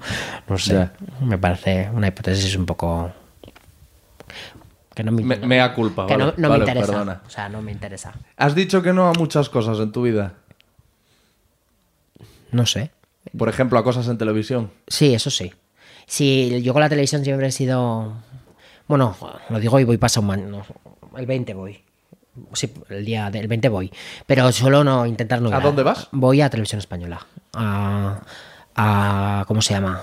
Uy, se me oyen ahora. A lo de la a versión española, a lo de las películas. Ah, ah, vale. ¿Y eso? ¿Por, ¿Porque hay hay una película que te toca de cerca a ti y vas a comentarla? o- Bueno, eh, podían poner la película, porque tuvimos una película que tuvo ocho candidaturas a los Goya, luego no ha tenido la nominación, pero y hay un documental que hizo Isabel Docampo que tiene un Goya eh, y hizo un documental que se llama Serás hombre sobre nuevas masculinidades, se habla, eh, soy yo el protagonista junto a, junto a un, un proxeneta y habla de prostitución, habla de nuevas masculinidades. Pero no es la película, sino que sí que tiene algo que ver, pero eh, van a poner un- una película, que me gustaría decirte el título, pero no me acuerdo. Eh, y la película tiene que ver, es de Juan Diego Boto y tiene que ver sobre nuevas eh, masculinidades. Entonces, la gente que han invitado son como expertos, menos yo, en, en, pues en nuevas masculinidades, en cómo el hombre tiene que ser parte del nuevo feminismo. Entonces, han invitado personas eh, de diferentes ámbitos en torno a eso. Entonces, se va a crear un debate después de ver la película en torno a las nuevas masculinidades, a, a todo esto que estábamos hablando un poco. Probablemente también salga la palabra no. ¿Y una, una película sobre tu vida? Porque, porque evidentemente el guion hay. Tengo varios documentales ya, o sea, te- película, ahora proyectos cinematográficos he hecho como 10 o 12, pero documentales me han hecho varios, un director navarro me hizo uno que era Velazco Nacido en la Oscuridad, que me acompañaba a todos los procesos, tengo bastantes cosas a nivel documental, pero bueno, sí que, no sé, si algún día alguien hace algo a nivel ficción o otra cosa, pues no lo sé. Yo ahora mismo me parece que son cosas que yo no, que a mí me van, ni me van ni me vienen, que si alguien hace algo, pues que haga. Y lo hacen cuando esté muerto, pues mejor. Porque a mí eh, ese tipo de cosas de alimentación del ego no me hacen falta. Ya lo tengo alimentado. Qué artista más raro eres, ¿no? ¿Por qué? Porque eso es muy poco de... Porque los, los artistas, joder... el eh, yo creo que un artista sin ego dejaría de crear. Pero que yo tengo ya, pero que lo tengo alimentado, que no tengo la necesidad de que me hagan una serie en Netflix, vamos. que, que en ese sentido no me parece. Me parece que eso son cosas que igual post-mortem no sé, pero no, no es algo que me plantee. Ujú.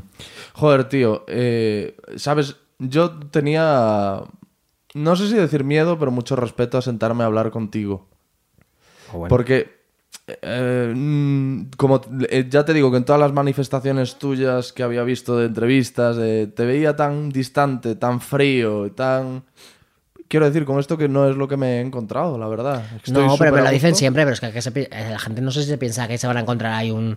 Yo siempre, o sea, es decir, eh, he aprendido, a lo- si he aprendido a hacer performance, he aprendido a utilizar el arte como herramienta, ¿cómo no voy a aprender a mantener un diálogo no parecer un psicópata? Pues he aprendido también. O sea, lo que has hecho hoy conmigo lo has aprendido. Claro, es aprendize. Yo, No, por es ejemplo, que, se- no es que simplemente mm, te hayas sentado aquí a charlar conmigo, sino que... me he sentado a hablar contigo, pero evidentemente es un aprendizaje que he hecho. Yo con 12 años no tenía la capacidad de establecer unos vínculos de relación normal. Era una persona que me iba, no quería hablar. eh, y yo he aprendido a, a poder ponerme en una pantalla, a poder ponerme contigo, a poder dialogar, a poder expresar. Para mí sería mucho más fácil crear mis procesos y no tener que hablar de ellos. Pero evidentemente eh, creo que el diálogo, la presencia del artista es, es- es necesaria. Y si Yo cuando, por ejemplo, hago un viaje largo de un mes en el que tengo que estar dando conferencias, en el que tengo que estar, llega un momento que necesito luego encerrarme durante dos meses con la presión bajada porque me va a dar algo. Entonces, como desintoxicarte, de- de- de- De, desintoxicarme. de la sociabilización Sí. a la que te has visto sometido. ¿no? Sí, por eso, porque por ejemplo, si haces un viaje, tienes esto que estamos haciendo ahora 16 veces en dos días. Entonces, evidentemente. No, peor. O sea, lo, que, lo otro, lo otro. Peor que. Entonces, evidentemente, pues yo mentalmente necesito presiones bajadas, que digo yo. O sea, que tienes esos periodos de desintoxicación. Sí. Y supongo que la- las. Cuando haces esas eh, performances que son más demandantes físicamente, luego tendrás también un tiempo en el que te dedicarás a otras cosas A menos. veces sí, a veces no. A veces he tenido temporadas después de destrucción, pues a niveles, como hablábamos antes, vino y cocaína. Otras veces he hecho otros proyectos más duros aún para ceder más el cuerpo y la mente. Pues depende. En la entrevista de la que ya hemos hablado de en televisión, en la que dices eso de yo no voy a vivir demasiado tiempo, también dices que tienes dos seres queridos. Eh, estábamos hablando de ahí tenías 27 años. ¿Tenemos alguno más a día de hoy? Bueno, ahora uno de esos seres queridos, no sé casi nada de él, porque la verdad que me hablo muy poco con él, porque cada uno hemos hecho nuestra vida. Pues ahora mismo, a nivel querido, pues bueno, mi pareja, y al final siempre, siempre me he llevado bien y he querido a las familias de, mi pare- de mis parejas, porque luego al final, pues eso, que aunque no lo parezca, soy una persona, pues eso, que también tengo mi capacidad social, ¿no? Y, pero a partir de ahí, pues eso, yo es que no creo que esté hecho, o sea, no creo que haya nacido para querer ni para ser queridos. he nacido para otras cosas. O he nacido pues para, para crear esta experiencia vital, para mostrar y para denunciar y para criticar. Eh, el querer y no querer, bueno, intento, intento lo que los pequeños placeres de la vida, pues bueno, ahora me voy de aquí, tengo una persona esperándome, nos eh, comeremos algo, es decir, pues sí que intento buscar esos pequeños placeres, pero bueno, eh, yo con tal de tener estabilidad, ya lo de la felicidad, aparte de que la palabra es horrorosa y que es una utopía muy rara, ¿no? Eh, con la estabilidad, hasta que me toque decir adiós, me conformo. ¿Cuándo has llorado por última vez? Pues parece una tontería, pero lloro con... no soy empático, Claro, tío. lloro con tonterías de la tele y eso lloro. Joder, Que no. mi- mi pareja- No, no. no. ¿Ves? Yo, creo, yo creo que lo, lo de tu no empatía es una pose. Tú Mi eres pareja... empático, yo, decía que no era empático porque mi psicólogo me dijo que era un psicópata con 15 años y yo a partir de ahí con eso me quedé y... Pero sí que es verdad que con tonterías estúpidas, tú lo más... Bueno, lloro siempre con Dumbo, con la escena esa de la cárcel, pero yo creo que todo el mundo llora con eso. Con la escena de la prisión. No, un psicópata no. Yo lloro. Un psicópata, desde luego, no. Pero también son yo creo que también son aprendizajes. Yo creo que también no lo sé, pero lloro. No, mi pareja, por ejemplo, no. Mi pareja es Santi y no eso- llora para nada. Pues si yo es- a, a esto es a lo que yo quería llegar. Un tío que hace lo que tú haces es imposible que no sea empático. Es que es imposible. No lo sé. También habría que habría que son palabras, ¿no? Las palabras son palabras y habría que ver qué es, qué no es, la subjetividad de las mismas. Yo creo que tengo unos principios muy claros y sí que es verdad que, que bueno, que Se te recoloca un poco el cable porque... ¿Habla otra vez? así. Ahora, porque de Que repente... tengo unos principios muy claros y lucho por ellos y uso el arte para ellos. Al final, si tengo o no tengo empatía, pues bueno, yo intento navegar en lo que tengo y no tengo. No sé, mis capacidades o discapacidades son muy complejas porque además soy una persona muy cambiante, soy muy bajos, de estados de ánimo. Entonces, bueno, intento navegar en ese tor- torbellino emocional y Mira, lo importante es que has aprendido a convivir contigo mismo. O eso parece. sí, Y hombre, con todos mis abeles. y eso sí es un éxito. Así que te doy la enhorabuena por ese éxito. Gracias. Más allá del profesional, que eso ya casi se sobreentiende en este caso. Y me da un poco de, de lástima, pero yo creo que, que, que- que obliga, que hay que hacer lo que es acabar la entrevista de una forma súper convencional, pero es saber qué es lo, lo- lo próximo que tienes planeado. ¿Qué es? ¿Cuál es el siguiente paso de Abel Azcona? ¿Cuáles son los siguientes proyectos de Abel Azcona? Bueno, ahora estamos inaugurando, porque has puesto esa voz así como de azafata del 1, 2, 3. Para, para que sea completamente convencional, ¿eh? porque además es una pregunta muy de, muy de ese tipo, ¿no? De, de- de- además, y eso, de, y eso de hablar de Abel Azcona en lugar de preguntarte a ti directamente, ¿qué es lo próximo de Abel Azcona? Te pega en tu, en tu icono hetero básico que eres. Joder. Eh, Eso, fíjate, no sé si eso ha sido un es insulto. que tú has dicho lo primero que has pensado cuando te has visto yo al verte he dicho, uff, qué hetero básico. Pero que, Eh, perdóname, pero vamos a ver, ¿qué quiere decir hetero básico? Joder, es un, ya lo suelto, pero eh, pues es un cliché de una persona pues hetero básica, pues la palabra misma lo dice, pues eso. Básico. Realmente, realmente. Pero no, pero no el- como el- mala. Uno sí. de mis mejores amigos que tengo ya hace años y que mm, quiero un montón, que es Javi, es lo más hetero básico que hay, se lo digo todos los días. Pero es precisamente pues eso, es pues eso, eh, que tú lo ves y dices, ese es el patrón del patriarcado, del hombre de vaqueros, de pull&bear, hetero básico. Pues eso es un perfil. Joder, me dejas en la mierda. No, está bien. Yo qué sé, tío. sí. Que sí, es que suena, a, pues, tío, simple, el de toda la vida. Sí. El, el- el- el señor de toda la vida. Yo hay veces que no me... impo- Yo creo que ahora no, pero hay días que sí que digo, como Fernando Fernán Gómez, que dice, yo hay días que me gustaría ser católico, sería gilipollas, pero católico y feliz. Pues Sí, hay días claro. que es- sería más fácil ser het- heterobásico. Eh, Joder, tío, pues no sé qué decirte. pues, no sé si pedir disculpas, si... No, está Es, bien. si, si es mi forma de ser, no puedo hacer nada. Yo también he aprendido a convivir conmigo mismo, así que bueno. Está bien. Eh, exposiciones. Eh, ahora estamos montando un proyecto por toda Latinoamérica que llevamos ya montándolo tiempo que se llama España os pide perdón. Es un proyecto que Vox ya ha dicho que me va a demandar. Pero bueno, ya tengo nueve querellas, así que una más. A priori, bienvenida. ya. Sí. Vale. Ah, Lo han puesto en Twitter. Y que te- lo han puesto porque me han dicho que lo han puesto, porque también me han bloqueado y tampoco lo me entero. Y este proyecto eh, son eh, las fachadas de muchísimos museos de Latinoamérica. Se va a pintar en la fa- propia fachada España os pide perdón. Es una lectura sobre todo el tema del colonialismo. Eh, entonces hemos hecho esta lectura y va a haber unas instalaciones y después bastantes proyectos nuevos, ah, bastantes libros. Ahora salió el libro de acto de desobediencia, que es sobre todo el acto de desobediencia y el exilio eh, de Lisboa y contando toda la experiencia vital. Y ahora va a salir otro libro nuevo con conversaciones con un montón de, de intelectuales y antropólogos y tal, catalanes, con los que he ido quedando. Ah, joder, qué interesante. Hemos hecho otro libro así como de. Mm, Pues eso, que habla de sexualidad y habla de todo y he ido quedando con ellos y estos diálogos los hemos volcado en un libro y tal. Y bueno, bastantes proyectos nuevos, la verdad. El máximo ese y ahora pues exposiciones. Ahora voy a hacer una exposición en Venecia ya en, en marzo. Estoy preparando una en el Niemeyer en abril, en el Centro de Avilés de Arte Contemporáneo. Y bueno, pues eso, exposiciones. mm, Ahora hasta el 2022 pues tengo casi todas las exposiciones cerradas y sigo pues eso. Mientras me dejen gritar, seguiré gritando. Y si no me dejan, gritaré más. Pues tío, me ha encantado charlar contigo. De verdad, te doy las gracias Un por el esfuerzo que has hecho, por, por venir y sentarte conmigo. Y, y te deseo lo mejor. Vale. Vale. Igualmente. Muchas gracias, Abel. Lo que tú digas, gente que vale la pena escuchar. Hasta aquí el episodio 107 con Abel Azcona. Espero que os haya resultado interesante, espero que os haya gustado y que aquellos que todavía no estéis familiarizados eh, con la obra de Abel os animéis y comencéis a informaros acerca de ella.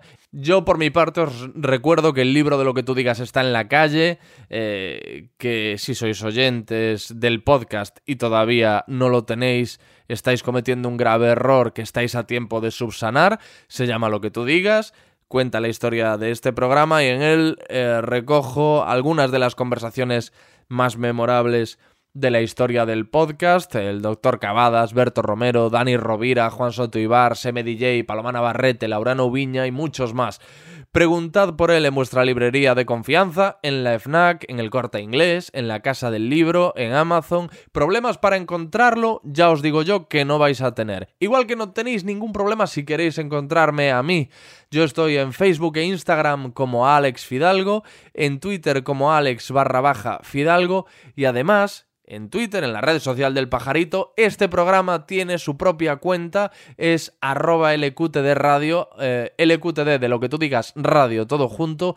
Y si los 140 caracteres, ¿no? 140 caracteres de Twitter para vosotros son pocos. Recordad que también hay un email. Y si no lo sabíais, ya os lo, os lo os informo yo de ello. Este email es alex arroba lo que tú digas es. Yo lo leo siempre, todos los días, y siempre respondo. alex arroba lo que tú digas. Así que os estoy esperando ahí. Y nada más. Vale, gracias y adiós.